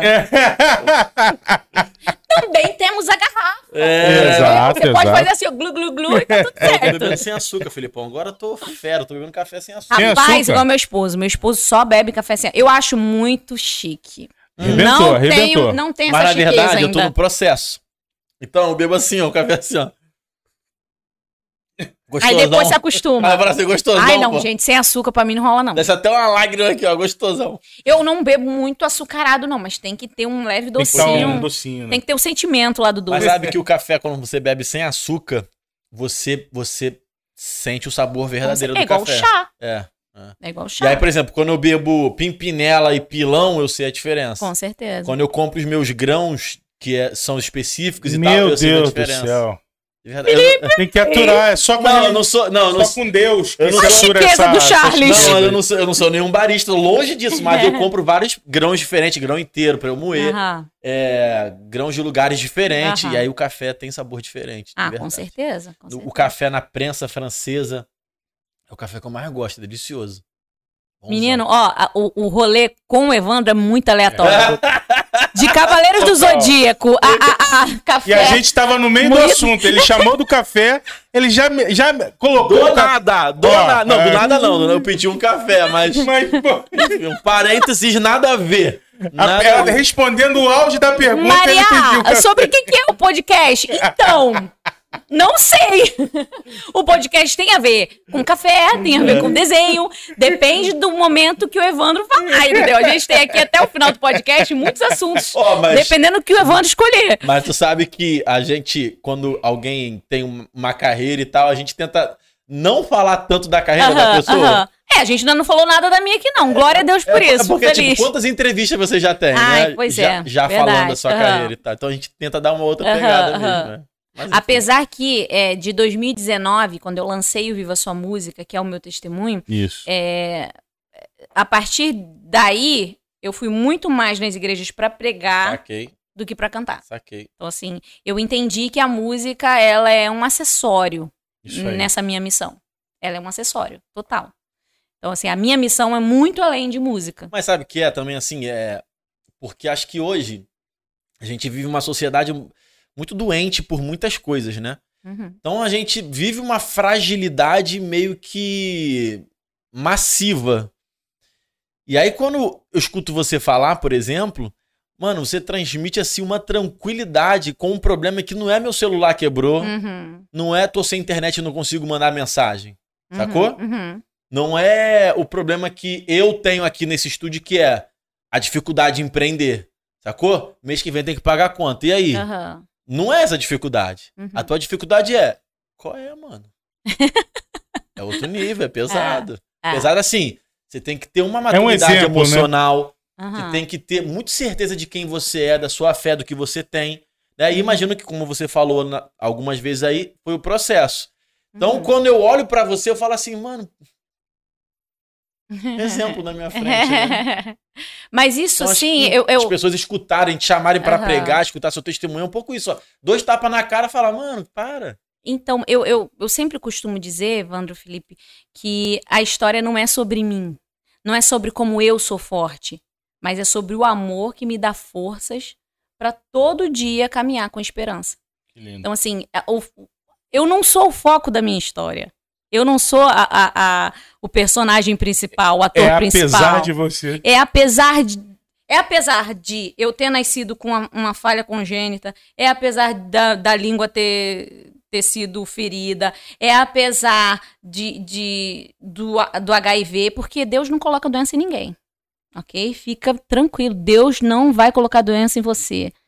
Mas ele usa de todos os momentos difíceis que você já passou para reverter isso em bênção para sua vida. É isso que Deus faz. Quando a gente olha para a história de José, não foi Deus que mandou os irmãos dele colocarem ele num- numa cisterna. Não foi Deus que mandou o- o- os irmãos dele venderem ele como escravo. Não foi.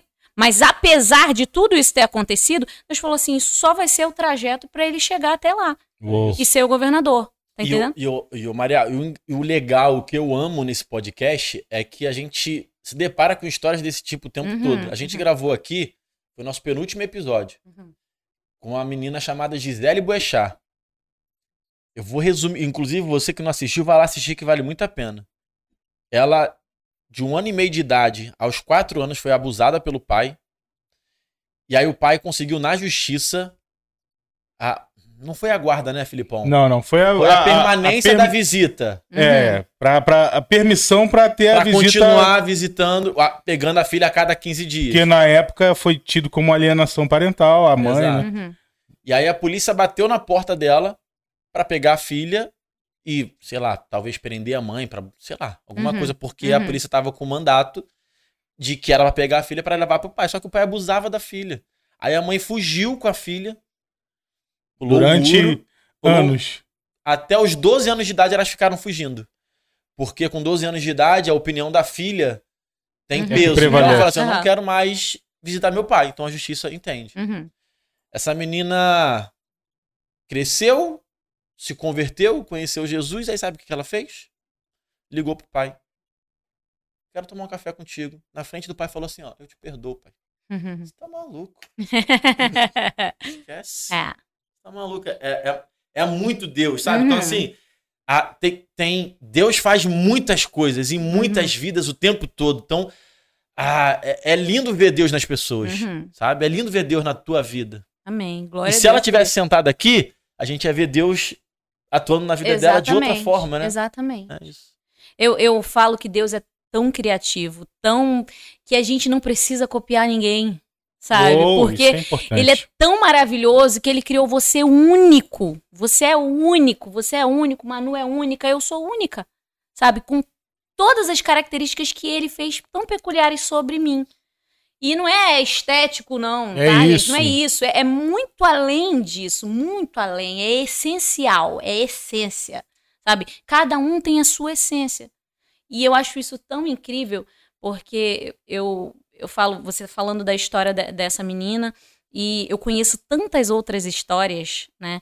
E quando a gente fala de uma doença que é contagiosa, de uma síndrome que é, é contagiosa, né? Sim. Então, assim, é, a gente sofreu agora a pandemia, que todo mundo teve que ter distanciamento social Isso. porque é contagioso, né? Então, o assim, seu cuidado teve que ser maior na pandemia? com certeza. Foi tanto que antes de, de tudo fechar, a minha médica já falou assim pra mim: você não vai mais sair. Eu falei: como assim, doutora? Ela falou assim: não, você vai ficar em casa e, e- porque daqui a uns dias vai passar o carnaval, vai estourar um- uma pandemia aí. Porque ela já sabia de todo o histórico que estava vindo antes dos outros países. Ela falou assim: você está proibida. Aí eu fui e falei no grupo da igreja, teve gente até que achou que eu era, tava sendo radical. E aí, três, quatro dias depois, pá, tudo fechou. Eu falei, tá vendo, gente? E eu, eu já tava em isolamento antes do isolamento. E você pegou Covid, não? Em, em outubro de 2020. E quase morri. Mentira. Foi. Foi. Mais um testemunho. É uma coleção de Meu testemunhos. Deus. Cara, eu tô. Tá, sabe que. Eu não posso Meu falar Deus. isso, não. Não posso falar isso, não. É porque eu tô lembrando de uma música aqui. Não, deixa pra lá. Eu falo isso quando tem É melhor não. Melhor não. Calma, Charles! Não, não tem nada demais. É só uma brincadeira que na minha cabeça tá muito engraçado. Hum. Mas não vai ser engraçado, não. Eu sou meio sem noção. Não vai soar legal, É. né? De- depois você fala, então, vou- calma. Mas eu tenho muitas histórias de Não, milagres. mas fala, mas fala. Você, você pegou e ficou malzão. Em 2000, é, é, outubro de 2020. É, foi tipo assim, aí agosto eu voltei pra igreja, só que eu era só ia pra igreja e com muito cuidado. E eu acho que eu peguei em casa com algum delivery, Hum. alguma coisa que chegou. Só sei que eu, eu tive os primeiros dias, assim, é, sintomas de um resfriado esquisito, só que eu comecei a sentir muita dor, na- muita dor nas pernas, o corpo ficou muito. E aí eu comecei a ter hemorragia Caramba. papo de, assim, eu tô no quarto, eu levanto, não dava tempo nem de chegar no vaso. Caramba. E sentava e jorrava sangue. Caramba. Era assustador. E aí eu falei, Fernando, não aguento mais, já tava no décimo dia de Covid em casa. E aí ele o falou pulmão normal, respirando normal. Sim, eu tive algumas dificuldades, Aham. inclusive depois pra cantar foi terrível. Eu fiquei uns cinco meses depois de tratamento pra voz voltar, né? Porque afetou um pouco a Afeta, voz, né? mas não não nesse nível de entrar em, em- em intubação, Ah, nada dessas isso. coisas, não teve. É, o o meu problema foi com o pâncreas, que aí eu tive pancreatite e colite, e aí te- tive hemorragia, tendo es- esses dois. E quando eu cheguei no hospital, no décimo dia de Covid, eu, que eu sentei antes de ir pro hospital. Eram 20 dias, né? Que ficavam. Eram 14 14 dias. 14 dias. Aí eles falavam que no décimo dia dava uma piorada e deu mesmo. E aí, eu- eu- quando eu fui ao banheiro, que eu sentei, que eu falei assim, gente, se for assim, desse jeito, eu vou estar sem sangue no final do dia. Meu corpo não vai aguentar. Quando eu cheguei no hospital, fiquei internada.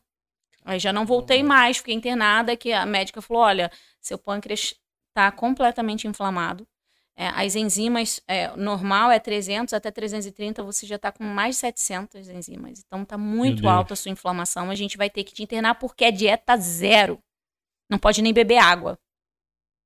Então eu fiquei três dias direto sem beber água. Meu Deus, Maria. Caramba. Sem, comer comer, nada, zero? nada, sem beber água. Zero, zero, zero. Eu já tava tendo alucinação com comida. Meu Deus. Já- imagina, eu amo comer, Felipe.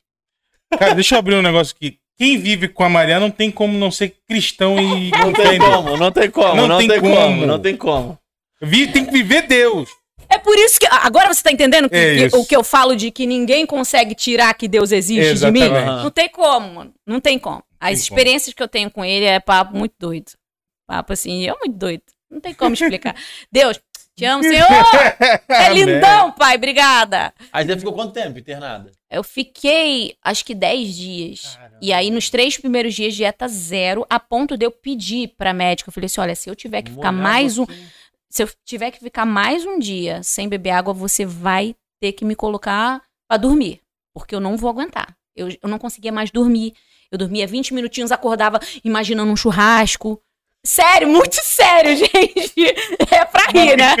Exatamente, o japonesinho. Caraca. Hum, Um salmão, ai, senhor. a textura do salmão. Exatamente, eu ficava literalmente assim. Eu sou gente, assim também. Por motivos óbvios. Mas, mano, eu, eu- foi uma experiência tão forte pra mim que eu falei assim: hoje eu entendo as pessoas que passam fome. O negócio é Meu Deus. muito doido. É. Sabe? Muito doido de você não conseguir raciocinar. Eu não Não, conseguia você teve raciocinar. um adendo que você ficou sem água também, né? Então você desidratou total, assim. Não, era só no soro. Ah, tá. Eu Então fiquei você no não soro o tempo inteiro, é. Aham. Porque, na verdade, o pâncreas tinha que parar. Entendi, A gente, tipo, Entendi. inutilizou ele por um momento pra ele poder reagir. entendi. Porque não tem o que fazer. E o pâncreas é um órgão muito nobre. Então, a médica chegou e falou pra mim: olha, se não melhorar, não tem o que fazer.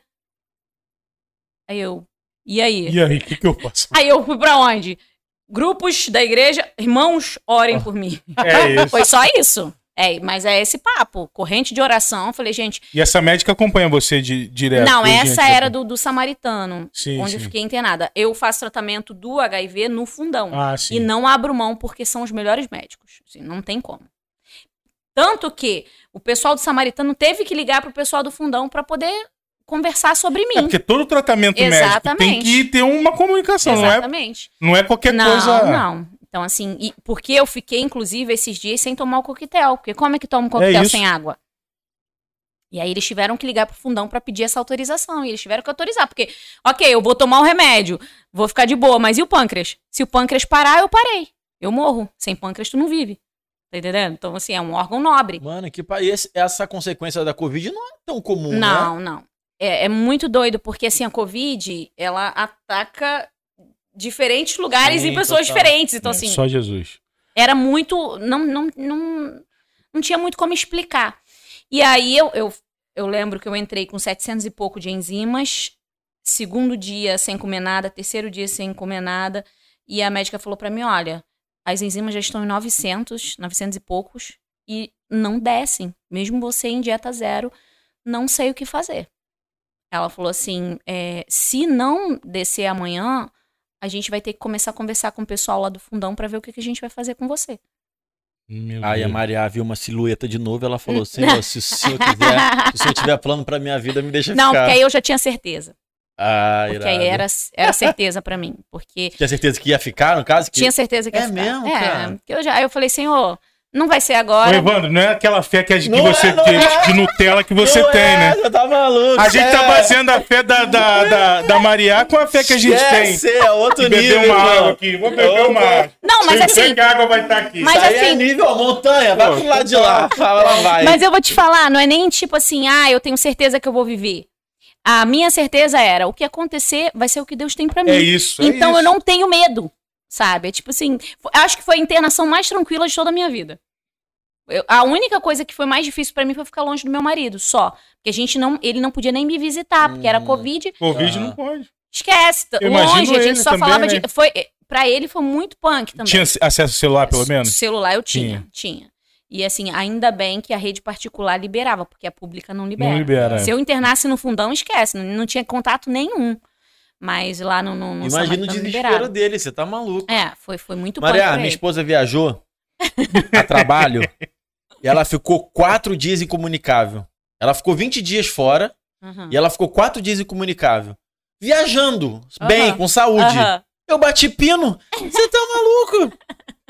Você tá maluco? E assim, é muito doido porque Qual é o nome do seu esposo? Fernando. Fernando. Fernando Grande abraço, Alô, Fernando. Fernando. Um abraço, Lindo. mano. Na próxima vem com ela. Tem que vir aqui, hein? É porque alguém tem que trabalhar nessa casa. É, verdade.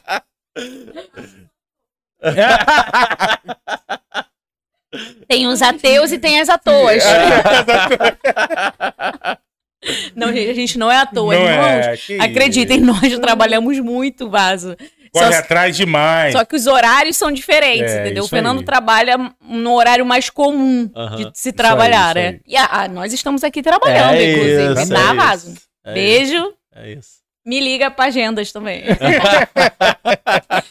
ai, ai, mas, mas mais o que, gente? Vamos lá, fala aí, porque É, eu é. falo pra caramba. Tá, aproveitar, Aqui, que, ó. aproveitar que eu falei do Fernando, qual a história de vocês dois juntos? Então, é, eu conheci o Fernando porque eu, eu sempre fui da mesma igreja a vida inteira, até os meus 28 anos. De 5 a 28 anos eu fui do mesmo lugar.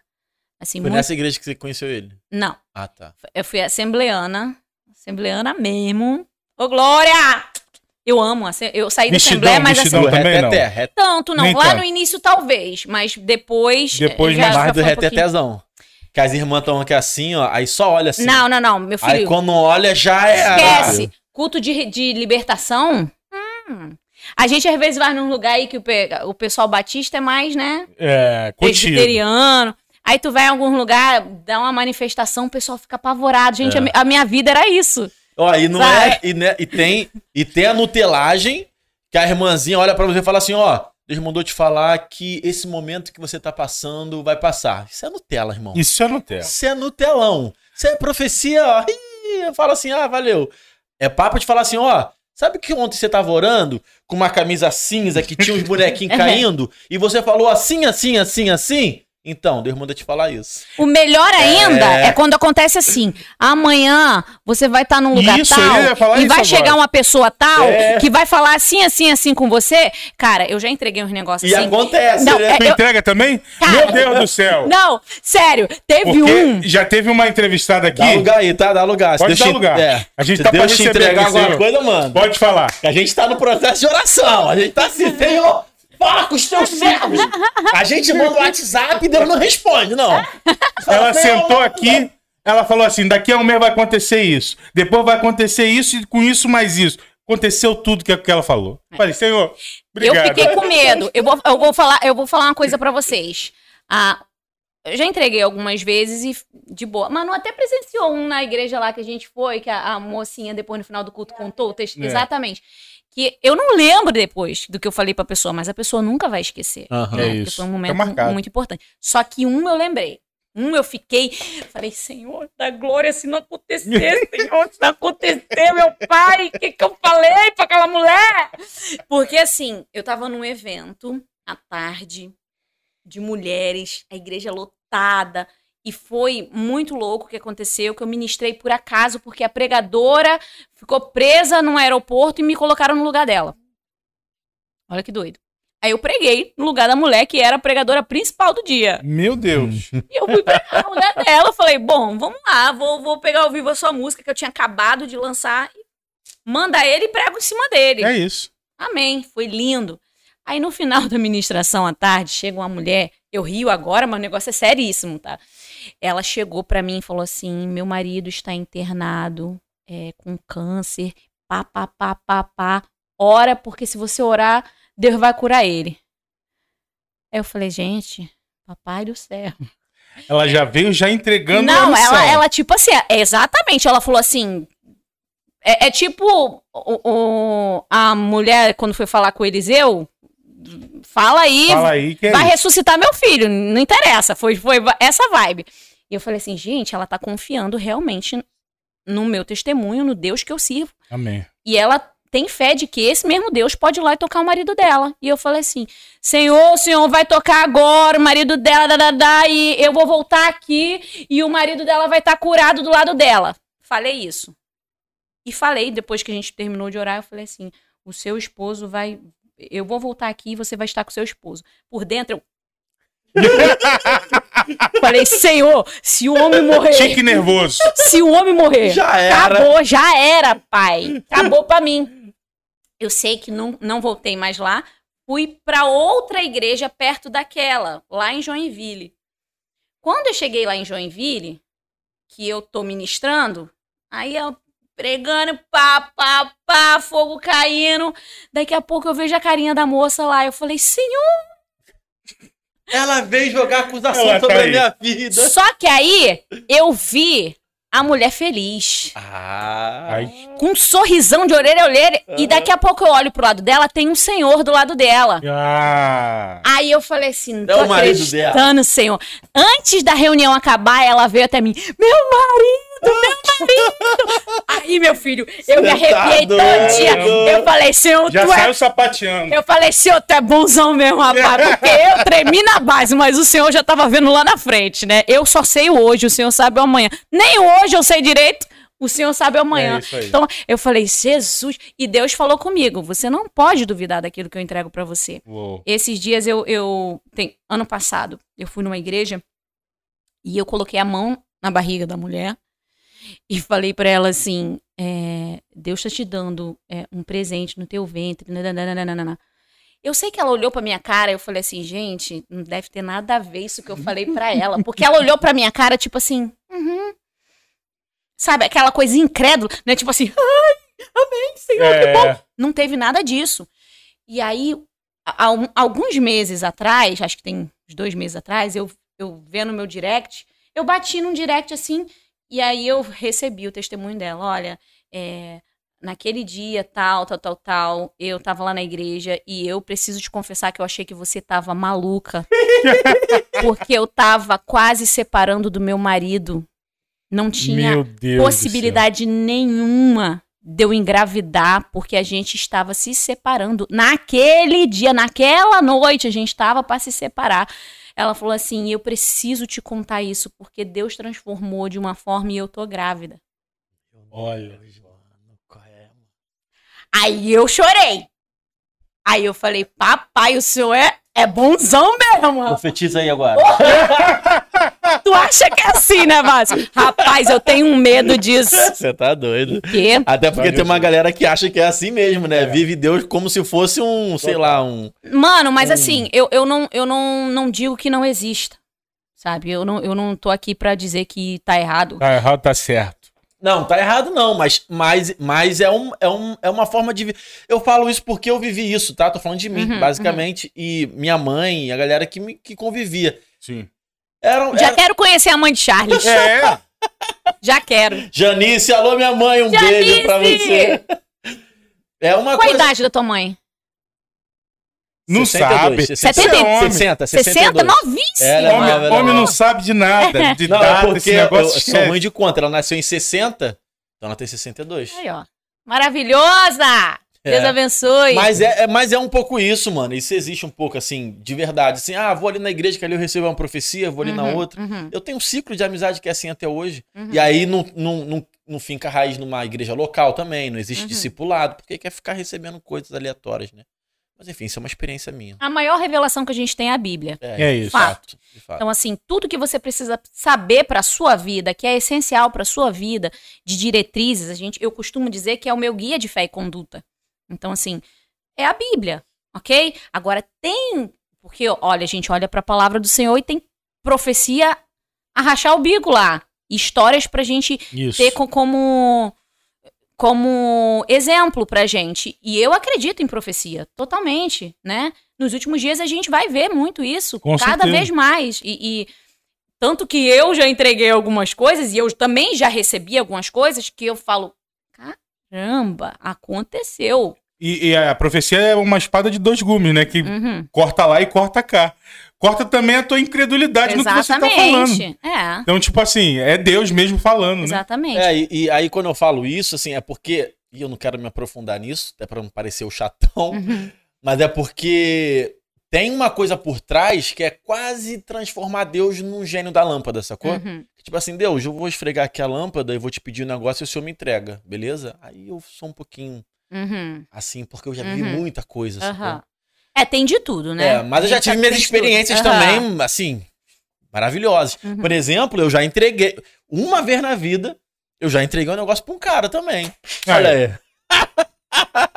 Aí, Evandro Maria. Charles sendo Olha aí, usado. Charles. E era tipo assim, eu era pouquíssimo tempo de convertido, tinha pouquíssimo tempo de convertido, e aí veio uma parada assim, pô, mano, fala ali com o Fabrini. Alô, Fabrini, meu amigo! Fala isso, isso, isso. Eu falei, isso. Expôs mesmo, né? É, Expôs. mas, é, mas eu, nem, eu nem lembro o que que é, mas é meu brother até hoje, é meu Amém, irmão. então não. tá bom. E aí eu falei, mano, mas eu nunca fiz isso, não sei como é que é. Pô, eu vejo todo mundo fazendo isso, eu falei assim, pô, Fabrini, olha só. É, eu senti no coração de falar uma parada. Eu- então, assim, isso nunca aconteceu comigo. Eu acho que é de Deus, mano. Eu vou te falar, se me fala se faz sentido pra você, pra eu não ficar viajando. Ele, claro. Aí eu fui e falei ali, qual é, mano? Acabei de orar pedindo uma resposta sobre isso. Eu falei, ah, Maneiro, é maneiro. legal. É isso aí. Mas experiências também com a galera me entregando. Acho que como eu já contei aqui, eu tava num, eu tava num limbo assim, tipo assim, Deus, qual é Deus? Tá difícil pra mim. Deus, ah, ah. Falei assim, pô, Deus, eu quero, eu quero saber que eu tô fazendo a diferença, sabe? Eu não quero ser ou diferente ou melhor, mas eu quero saber que eu tô fazendo a diferença, que eu tô te obedecendo, que eu tô fazendo o que o Senhor quer pra mim, porque senão, não sei. Aí eu tava numa igreja, lá em Nova Iguaçu também, um pastor chegou e falou assim, ó, a resposta é sim. E aí saiu. Qual é? Você é esquisito. Qual hein? é? É, o timbre muda. É, é, mano? Qual é? Qual é? Agora eu tô me sentindo um crente chatão, mano. Tô me sentindo um crente que não acredita nos dons espirituais, sacou? Não, mas, mas, Nada mas disso. Então aí, eu, eu acho que que tem gente que acredita, tem gente que não acredita e tem lugar pra todo tipo de gente. É isso. Mas Então, eu assim- frequento um lugar que, que é, tá? Aham. Eu não sou é, daquelas igrejas tradicionais que Aham. não falam Não é língua cético, nem nada. não, né? É, não, não sou o cético, não. Aham. Sou não. Pô, mas eu, eu acho o máximo, assim, tem, eu vou em lugar, eu vou em todo tipo de igreja, né? Yeah. A gente conhece várias denominações diferentes. E aí você tem que saber se comportar em cada lugar. É. Porque não adianta eu chegar na presbiteriana e. "E É, Exatamente. Já?" o presbiteriano vai olhar pra minha cara e vai falar assim: calma, irmã, calma. Deus fala na brisa suave, sabe? Então eu, eu, eu costumo dizer: Deus é, é o, o vento impetuoso, mas ele também é a brisa suave. é. E, e cada um vai se identificar com Isso a forma que Deus fala com ele. Então, assim, tem pra todo mundo, sabe? Então, se é profético, ah, é, é palavra profética o tempo inteiro, amém. Tá edificando a vida das pessoas? Amém. É pra isso que existe a profecia, né? É pra quê? Tem três coisas: exortar, edificar e consolar. Se estiver fazendo isso, ok, amém. É, é, é pegar. Por exemplo, eu quando leio o Novo Testamento, e aí a, o que eu gosto de Jesus, assim, o que eu gosto de Jesus, meu Deus do céu, eu amo Jesus tudo, na plenitude dele. Então, Meu tem Deus coisas do que eu céu. acho lá essas coisas, mas o que eu gosto, não, né? não, pelo amor de Deus, eu me expressei hiper mal. Tá? Mas assim, é porque, como você tá falando, eu, eu, eu, eu gosto das passagens que mostram Jesus humanão, sabe? Uma não. Você entende? tô Neologismo total. É. Você entende? Por exemplo, pré, quase que a mulher sendo apedrejada, ele tá ali mexendo na areiazinha ali, assim, tipo assim, meu irmão, eu tô aqui pensando, tô mexendo na areia. Isso é muito humanidade. Ou então no Getsemane, ele falou assim, Deus, por favor, se possível, afaste de mim esse cálice. Irmão, aquilo ali é o auge da humanidade de Cristo pra mim, sacou? Que é a angústia dele gritando, o medo dele gritando, a humanidade dele assim, ó, ah, eu sou humano também. Amo isso, amo. E amo todo o restante. Uhum. Só que é um evangelho que eu vivo muito em mim. Sabe? Uhum, é, um, uhum. é um evangelho de tipo, vamos sentar na mesa aqui, vamos trocar uma ideia. Me conta a sua Uhum. história, mano. Quem Uhum. você é, o que você gosta, como que eu posso te ajudar. É esse o evangelho que eu vivo. Aí a gente volta mais uma vez pro The Chosen, que é bem É, isso, é, sabe? É um Jesus que, que tá num casamento, ele festeja com o pessoal, É ele isso. se alegra com, que, com os que estão se alegrando ali. E é, é isso, cara. É, é você ser. é- ter essa identidade de Jesus em você e não ser aquela pessoa assim, né? Porque isso aí eu Isso. não concordo, sabe? Porque aí você se coloca num, num nível de santidade mais elevado do que o outro e esquece. Não existe isso. Pra mim, não existe. Então, tá todo mundo nivelado. Eu amo que Jesus nivela a gente por baixo. Tá todo mundo igual, sabe? Então, é, só que são é, pessoas diferentes, é, vivências diferentes. Tem Criações, gente, costumes, né? tem gente que só sente que tá falando com ela se a pessoa gritar com ela. É real. E tem gente que se, a- se o pastor gritar, não foi bom Não, pra ela. Exatamente. Se o pastor falou mansinho, amém. Então, por isso que tem essa diversidade de pessoas, de personalidade, cada E de igrejas também. Exatamente, É gente, eu amo todas. A gente É. conversou com o Lucas Gestes que falou sobre isso, sobre a, a- a propagação do evangelho com as igrejas, como é que Jesus falava com as igrejas diferentemente, né? Uhum. No- na, na sua característica. E é Lucas muito Gesta bom. é um, ele é especialista na história da igreja, inclusive na história Maneiro. da igreja no Brasil. Uhum. É um cabeção, esquece. É muito Nerd cabeção. igual tu, Evandro. Não, igual eu não. Quem me dera ser nerd igual a ele. Quem me dera, meu Deus do céu. Cara, tem, tem. Eu tô lendo um livro chamado Até que Nada Mais Importe, do, do pastor Luciano Subirá. Não sei se vocês conhecem. Demais, demais. Conheço o Birá, é um cara que eu, Eu que conheço me o Subirá, não conheço o assim, livro, né, mas- Também. eu conheço. E, e esse livro, ele tem Teve mudado. na, na Ilana, há pouco tempo atrás. Cara, esse livro tem mudado muito a minha vida. Assim, porque eu, eu passei por um tempo agora, de novembro do, do ano passado até março, meio de março, mais ou menos, é muito complicado na minha história musical. Porque em novembro, todo o meu conteúdo do YouTube foi apagado. Meu Deus, mano. todo Deus. meu, todos os meus vídeos oficiais. Mas o que, que houve? Por quê? Não sei. e aí, você imagina, a gente cria toda uma história. Meu Deus do céu. E aí, todos os oficiais, tu, tudo que era vídeo oficial, some. Do nada. E eu só fiquei sabendo. Com o nome daquela marca? Hã? Com o nome da marca? Sim. É aquele que, que, foi, que sumiram? Aham. To- todo esse conteúdo, todo o conteúdo oficial sumiu. E todos os meus vídeos oficiais eram por lá. Por lá, é.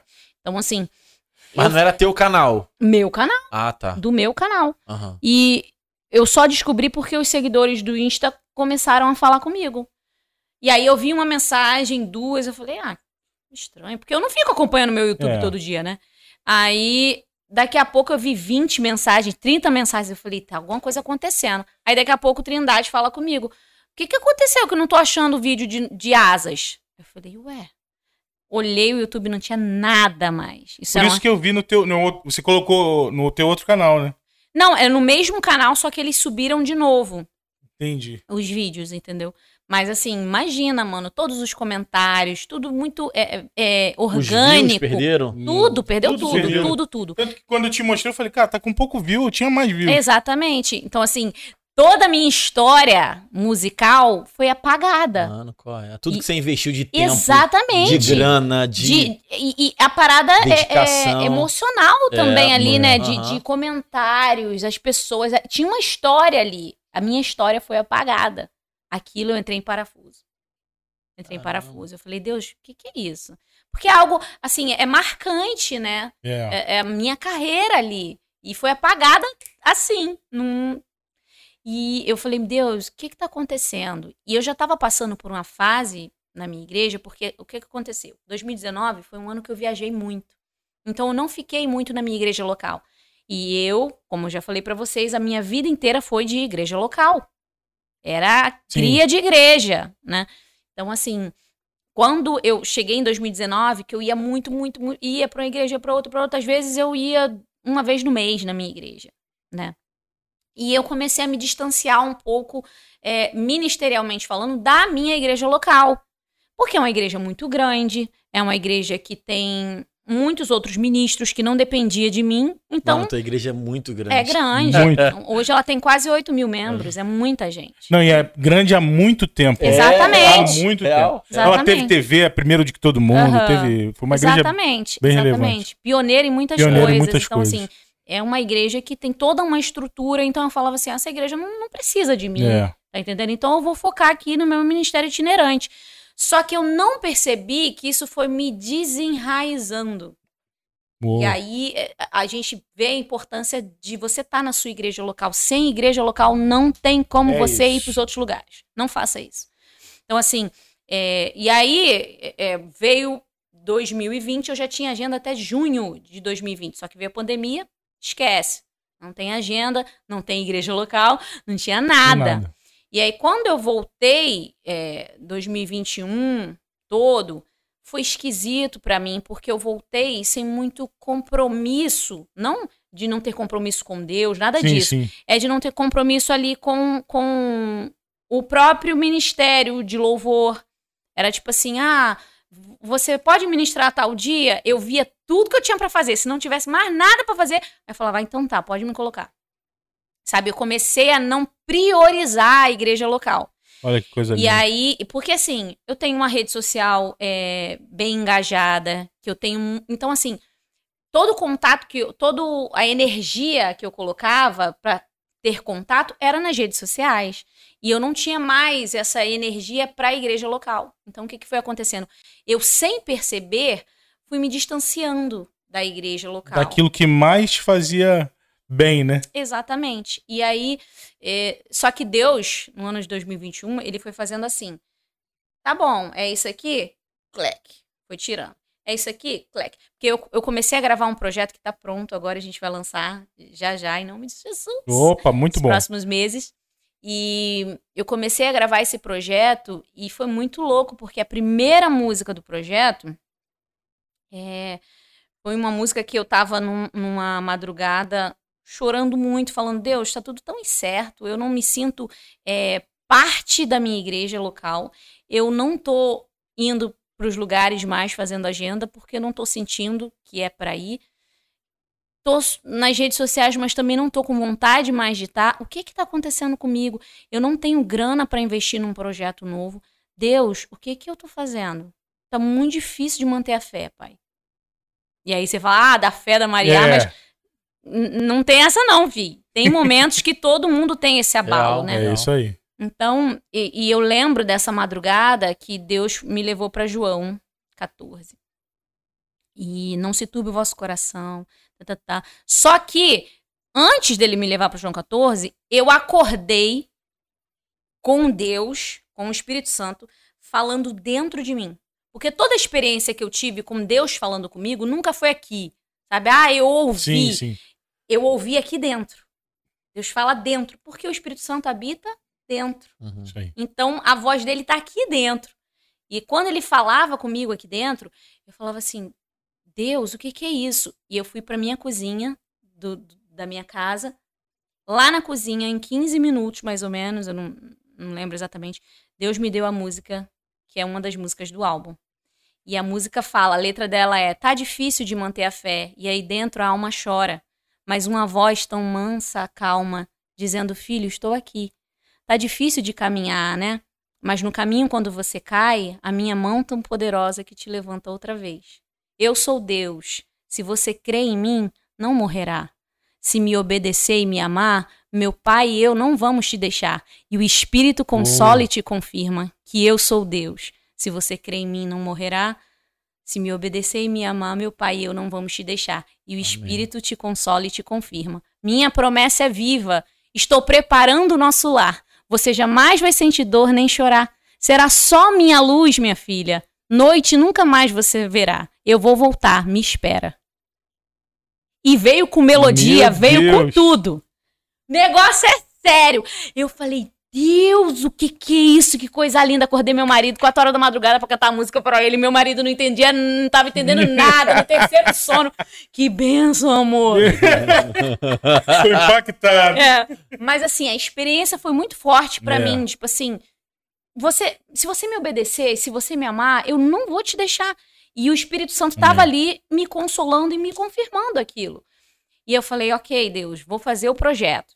Fui fazer o projeto, mostrei pro Trindade a música. Pô, que Sim. musicão, não sei o que lá. Ele é assim mesmo. E a gente foi, começou a produzir. Eu tinha uma outra música que eu, que eu tava guardando de um compositor que eu admiro muito. E a música é muito forte também. E só que começou a dar muita parada errada, assim, sabe? Sim. Por exemplo, é, no dia da grava... o dia que a gente ia gravar os vídeos, a gente já tinha é, gastado dinheiro mesmo, usado dinheiro para poder proporcionar aquele dia. Um dia antes, o Dene testou positivo para Covid. Meu Ele era o Deus. diretor de vídeo. Não tinha como a gente fazer. Aí eu falei, uau, ok, não vamos fazer o vídeo. E aí tinha é, parceria Anderson Freire, que é um- um- uma das pessoas que tava vindo. E aí? Não era só um vídeo, era um. Era, um- era o álbum, Era eram o as álbum três inteiro. músicas. Então, assim, não tem como. E aí o outro menino tinha acabado de perder o filhinho, que é o Pedro Henrique. Sim. Mano, imagina as situações. Meu Deus do E eu falei assim, Deus, o que que tá acontecendo? Não rolou a gravação, porque o Danny não podia ir. O Anderson, com a agenda dele cheia, bota pra frente pra gravar, entendeu? Não, não tem como colocar agora. Eu falei, Deus, o que que tá acontecendo, Senhor? Tudo dando errado. Eu falei, meu Deus. E aí aconteceu esse negócio do YouTube que apagou tudo. Eu falei, meu Deus, o que que é isso, Senhor? Poxa, o Senhor falou que a música, pai, olha ali, o senhor tava falando comigo. Se eu obedecer e te amar, o senhor não vai me deixar. E aí Deus foi falando comigo. Quem disse que eu te deixei? Uou. Né? Então, meu amor se revela naquilo que eu dou pra você? Sendo que eu já te dei o meu melhor. Meu amor se revela na cruz, né? O amor de Deus se baseia, na verdade essa é a palavra certa que ele usou. Meu amor se baseia na cruz. É isso. Você tá baseando o meu amor naquilo que eu te dou? De No coisa material? No sucesso. Exatamente. Então, assim, eu não te deixei. Eu tô aqui. Todo arrepiado. Eu tô no mesmo lugar. É você que não tá enxergando direito. e eu falei, Deus, me ajuda na minha incredulidade. Meu Deus. E aí tem sido um processo muito doido. Porque aí o que, que aconteceu? Deus foi me levando para um lugar onde eu não tinha mais para onde ir, a não ser para minha igreja local. Local. E Deus me tratou profundamente de sentar com meu pastor sênior, pastor Vander, Aí. te amo! Um abraço, pastor Wander. E, e sentei com ele e ele. Ele tem a língua presa? Pastor, desculpa, eu vou te imitar. Tem língua peguesa? Faz Tem. Sabe quem tinha língua peguesa? E eu acho mó chique, eu Eu gosto. é chique, Ah, eu acho maneiro. Não é. Meu pastor falando, maguiar, maguiar, não é Maguiar. chique, não. maguiar. Porque eu fui zoado na escola. Ah, mas isso aí passou, É passou. porque eu não ligava, eu nunca liguei pra zoeira nem nada, mas isso me atrapalhou na minha profissão, cara. É, mas hoje tá perfeito aí, Não, é porque, não é porque eu fiz jornalismo, né? E Aham. trabalhei numa TV por oito anos e tal, mas quase que eu. Maria já foi na HIT, não já? Já. Eu perdi trabalhos e, e nesse local aí na HIT eu quase não fui contratado. Aham. Aí eu tive que fazer frenectomia, fiz fono durante um tempo. Uhum. Mas até hoje eu não acho minha dicção boa, assim. Meu R, Ah, de é vez bonito, em quando, dá, maneiro, dá tá uma maneiro, falhada. tá maneiro, Charles. Mas aí, eu, Tá eu- eu conversando com o meu pastor, Sim. É, e, e ele me explicando, porque a gente é, viveu uma experiência muito legal num culto chamado Overflow na minha igreja. Legal. Onde teve um momento que Deus me usou ali de uma forma poderosa e foi muito impactante pra mim. Deus falando pra mim. Você Eu, tava ministrando louvor? é, a gente era um culto onde todos os ministros estavam Sim. Sim. da igreja e foi um culto que o pastor fez o Overflow, que foi tipo uma vigília de manhã Entendi. Sim. um culto bem grandão, de muito louvor. E aí, nos intervalos, ele ia orando por coisas específicas entre os louvores. E nesse momento foi oração pelos pastores da igreja. Ou seja, todos os pastores, todos os ministros Estavam lá. estavam de joelho, sem microfone. Quem estava com o microfone? A gente, os ministros. Eu tinha acabado de cantar a música e nisso, antes o Senhor estava falando para mim: não tenha medo. Sou eu que falo com você, não tenha medo. Eu falei: Amém, Senhor. Se o Senhor está falando, eu não vou ter medo. Vou abrir a boca e vou falar. E aí eu falei: Mas eu só vou falar se o Senhor criar a, a, a situação totalmente propícia, porque eu sou uma pessoa muito obediente à hierarquia da minha igreja. Amém. Se tá o pastor ali, ele que vai falar, ele é o ministro da igreja. Só que naquele momento específico, Uhum. estavam todos eles de joelhos para a igreja orar por eles. E aí eu tomei o microfone e foi um momento muito poderoso naquele dia. E o Espírito Santo foi falando comigo: é nesse lugar que eu te criei. Eu fiz você para esse lugar. Que lindo, cara. E, e, e ele falou assim: não adianta você querer ser bênção na casa dos outros se você não é na sua casa. E aí eu falei: é, Deus, é verdade. Ele falou, então, assim, você é apaixonada pelas igrejas que você vai, mas você é apaixonada pela sua casa? Meu Deus. Aí eu falei: é, pai. E foi só slap, slap, slap, slap. Foi bem isso. E aí, de, isso de novembro pra cá, entendeu? O negócio é doido. E, e, a, e, a, gente acha que já viveu muito. A gente acha que já teve muita experiência com Deus. E Deus vem e dá uma rasteira assim, rasteira santa, total. falando assim: Filha, sabe de nada, inocente.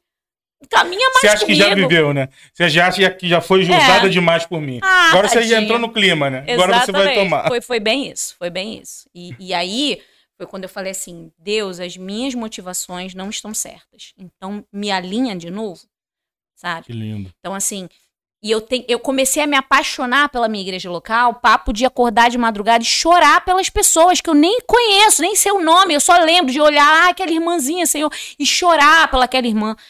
Como entender isso, se não é o Espírito Santo fazendo?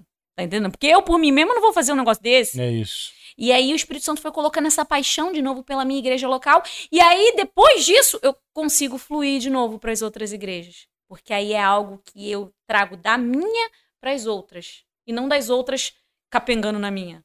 Tá entendendo? Sim. Isso é muito forte para mim. E o protagonismo sido... muda, né? Não, aí, aí ao meu, a, a, gente recebeu um novo pastor agora, o pastor Gustavo Faleiro, pastor, amo você, Dalila, maravilhosa! meu Deus, a mulher é muito linda, ela é, é. linda demais, meu Deus, sou fã.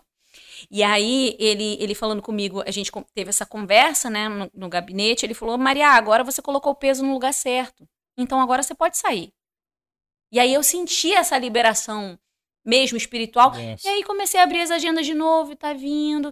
Então, é assim, isso. agora o, o, projeto vai andar, vou lançar as músicas, porque agora tá tudo alinhado. E aí, esse livro que me impactou e tem me impactado, porque eu ainda não terminei de ler, porque assim, eu leio um pouquinho.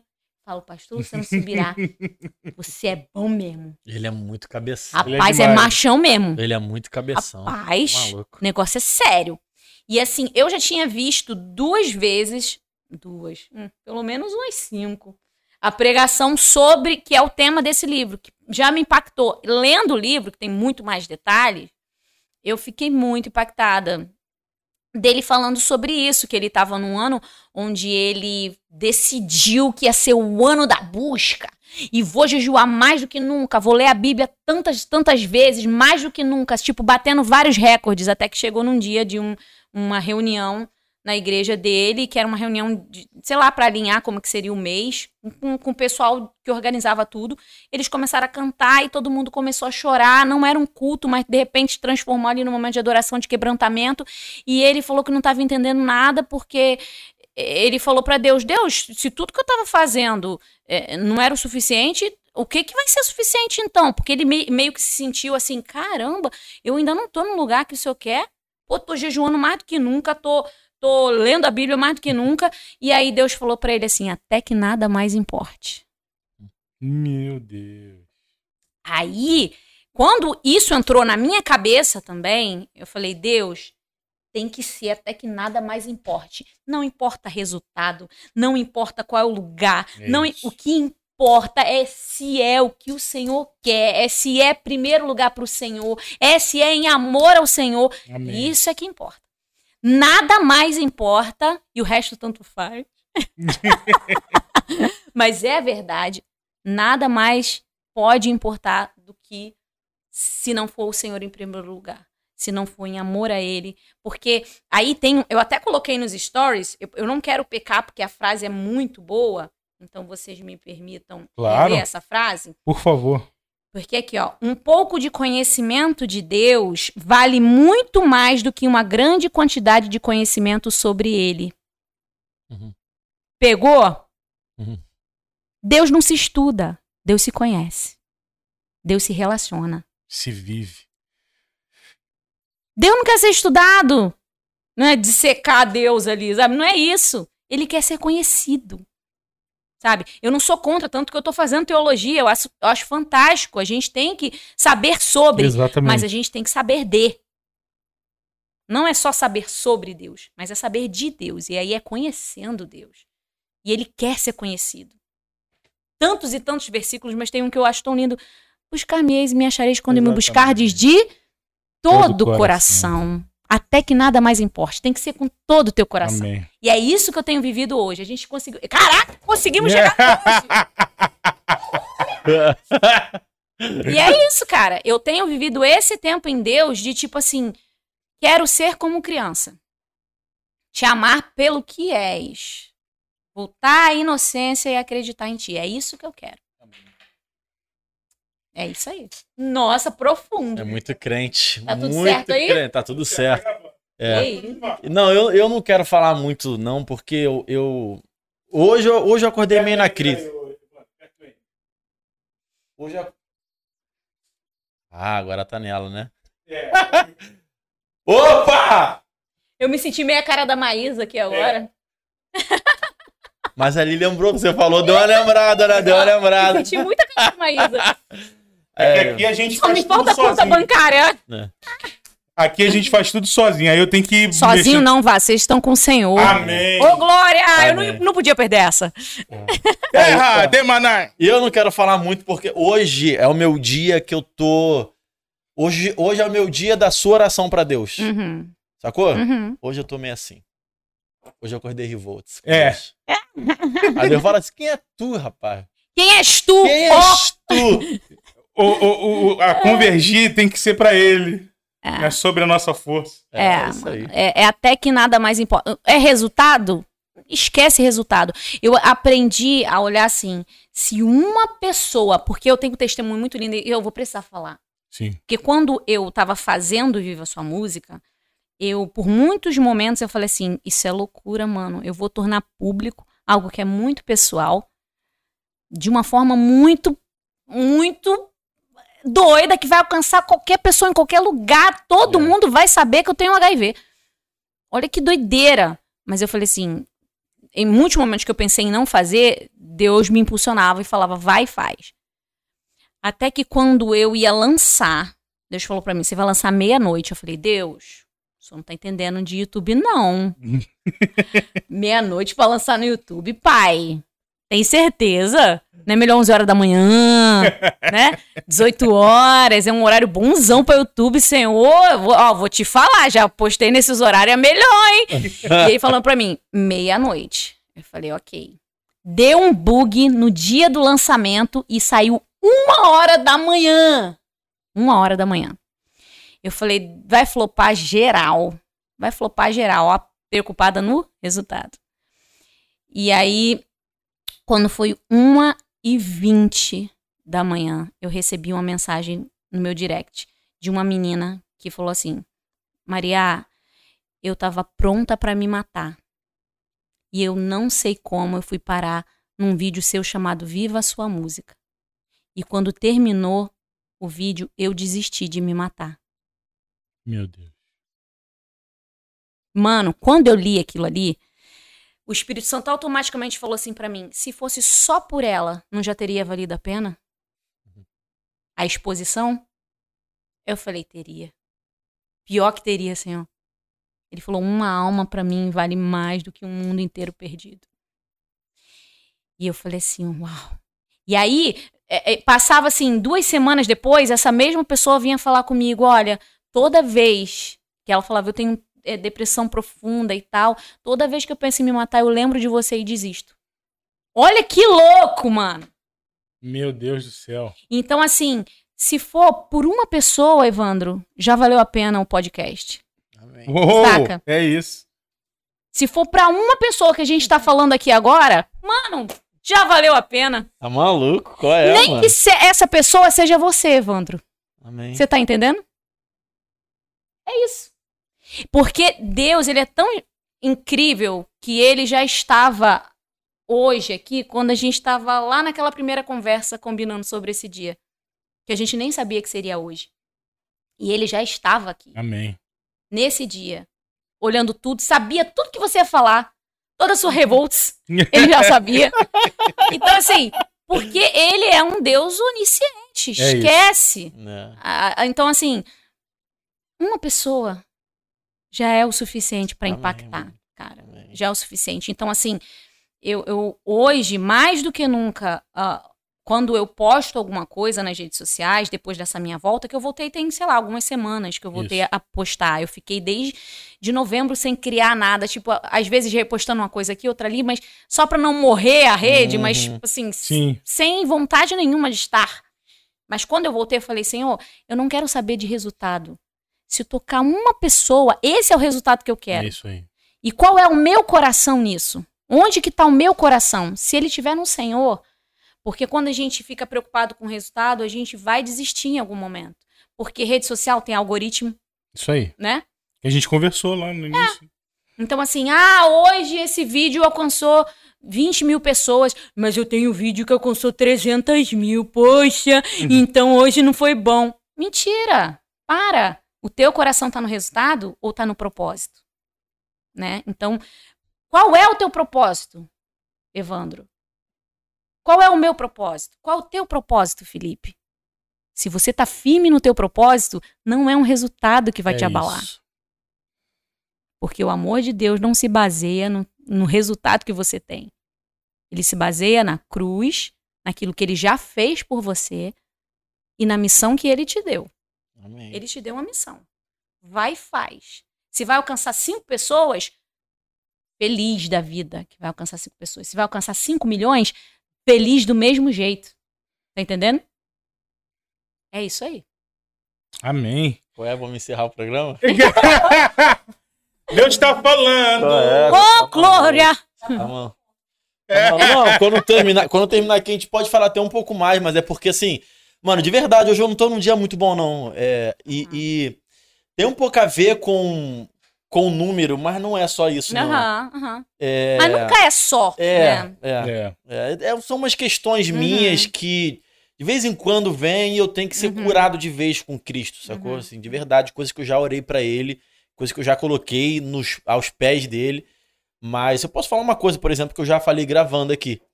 É, eu tenho problemas de valorizar coisas que eu faço. Uhum. É, eu tenho problemas de me valorizar, por exemplo. Isso tem a ver um pouco com a minha história, com a minha Uhum, infância, com a minha uhum. adolescência e tal. Uhum. Então, quando eu acordo como eu acordei hoje, por exemplo, vem isso e vem outras coisas, aí eu Uhum. falo, caraca, Deus, não, não é um bom dia, não. Eu nem queria estar falando isso né? Comecei o programa todo Mas isso é alegre, importante cima, falar. Isso né? é importante falar, porque a vida do cristão é isso. É verdade. Isso é importante falar, Evandro, porque vai ter gente assistindo que vai estar do mesmo jeito que você está hoje.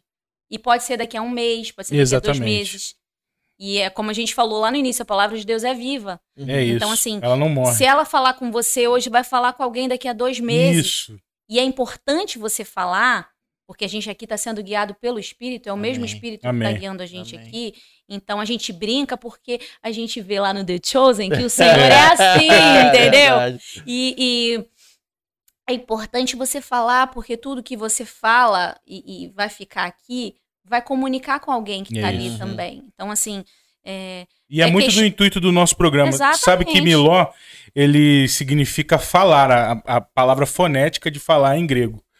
E foi o que a gente conversa sempre sobre isso. A gente fala que falar cura, não só cura quem tá ouvindo, mas cura também quem. quem fala. falando. Exatamente. Porque essa é a troca. É uma terapia. É uma terapia, É, é, uma terapia. Então é, é importante porque é, é, a nossa vida de co-host aqui do podcast, por diversas vezes foi ao contrário. O co-host foi quem, o convidado. Aham. E Deus fala com a gente, você tá Amém. entendendo? É. Porque é essa troca, não é um, não são líderes, são pessoas que vão conversar sobre a palavra de Deus. E hoje tá tocando de uma forma É diferente. diferente, tá No diferente. Evandro. Pra mim tá Uhum, diferente uhum. mesmo. Assim como me impactou ouvir coisas da sua história. E assim como para pessoas que tá assistindo, vai ser diferente. O evangelho é confronto o tempo Exatamente, inteiro. O tempo exatamente. inteiro. Você acha que você não me confrontou aqui hoje? Poxa. Tá entendendo?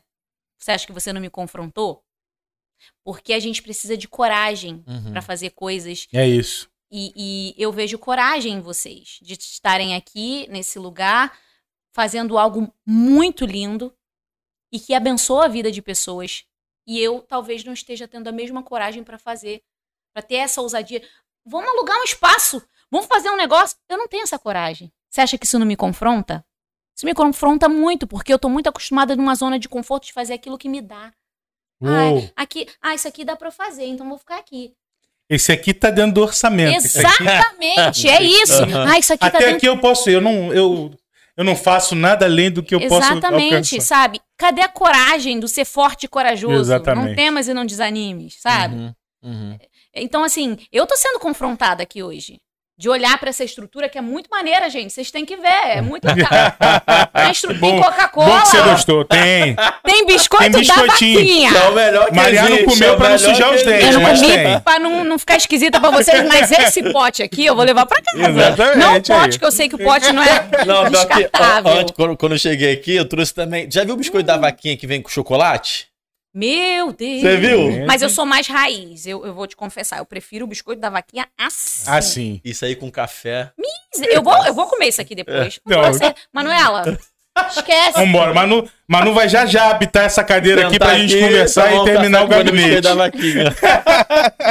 Top. Ai, mano, que isso. A gente pode caminhar de verdade É, já pro pode. final, né?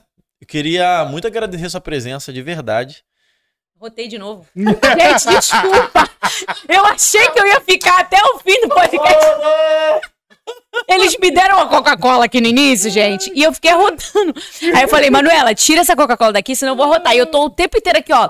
E de Aguentando, boaça. aguentando. Não, tipo, de boaça, não veio mais nenhum arroto. Aí no finalzinho eu falei, Ih, Hum, não vou poder segurar. Aí segurei, tive que falar, misericórdia. Mas, Mas nem foi bom. perceptível. Não ouvi aqui nada. Ai, que bom, né, gente? Não é legal ouvir, mas enfim. Ia ser legal a gente, você pegar, Não. tomar uma Coca-Cola, Pegar. falar assim, "Boa!" a gente pegar esse corte e falar. Ê, Maria, botar no YouTube, ah, coisa do tipo. Aí Mas você sabe que na escola eu já fiz concurso de arroto. É mesmo, é? Olha. Ué, é muito raiz, né? Raiz total. Raiz, esquece. Às vezes as crianças estão só no. Maria, sabia que Maria combina com podcast? Combina, mano. Se combina com Você podia ter um podcast. podcast, já pensou Ai, nisso? vamos fazer. Mano, de verdade. Sério mesmo, você um combina podcast. muito com podcast. Recreio é pertinho daqui, hein? Viu? Glória! Glória. Pô, muito bom mesmo. Fazer podcast é legal. É E eu ia legal. falar de podcast, eu ia falar de dublagem também, sabia? Você tem um Você sabe que é uma voz, vontade que eu tenho muito você tem grande. Uma dicção É, muito legal, teu dicção. time Minha de dicção, gente! E ela, e ela também é, é- é artística também, É. ela fala com coisa, né? Tipo, não, não no, no lado ruim da, da coisa. No lado bom de, de fa- saber falar é e se expressar e legal. O Botox que não deixa ver tanta expressão aqui, mas eu realmente sou. Muito bom, gente. Mano, você curtiu? Ficou à vontade? É. possível não tá à vontade aqui, rapaz. Até arrotar, eu rotei. tudo. Maria, deixa, deixa seus contatos aqui, que a gente vai estar na descrição, mas é importante Eu você não falar. sei de Não qual sabe o de telefone, Teu não. Instagram, Instagram. Mas meu Instagram. É. Maria, Maria Underline Oficial. Instagram, Maria e com H no final, né? Maria Sim. com H no final, Underline Oficial. YouTube é Maria Gomes. É Ah, isso tá com aí. Maria é Gomes. Maria Gomes. É, plataformas de áudio também, Spotify, Deezer.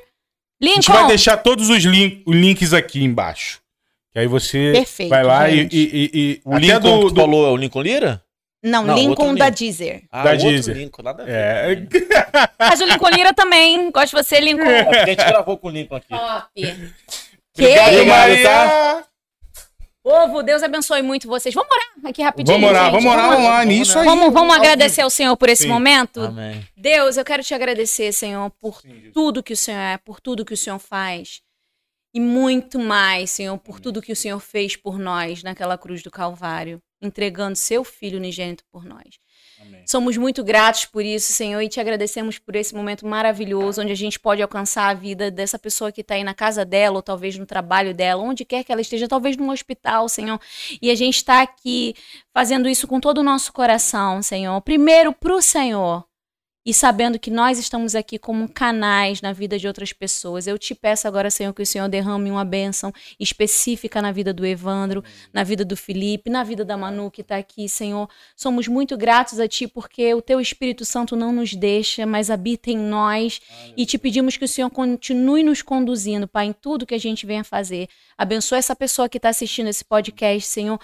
Continua falando ao coração dela e firma a certeza de que é o Senhor que controla tudo e todos. E não precisa se preocupar, porque o Deus da providência providencia. Isso é para você, Evandro, para você, Felipe, para você que está assistindo aí. Amém! Amém! Deus abençoe. Irado, glória a Deus, Vem cá, dá um tchau para o pessoal. Vem, É. vem, mano. Vamos encerrar aqui, ó, na câmera. Ah, se inscreve aí no canal também, Isso, beleza? isso. Não esqueça, isso é importante demais. Vamos junto, vamos caminhar junto. Valeu, galera, tamo junto. Essa aqui, Essa do, meio, do meio. do meio.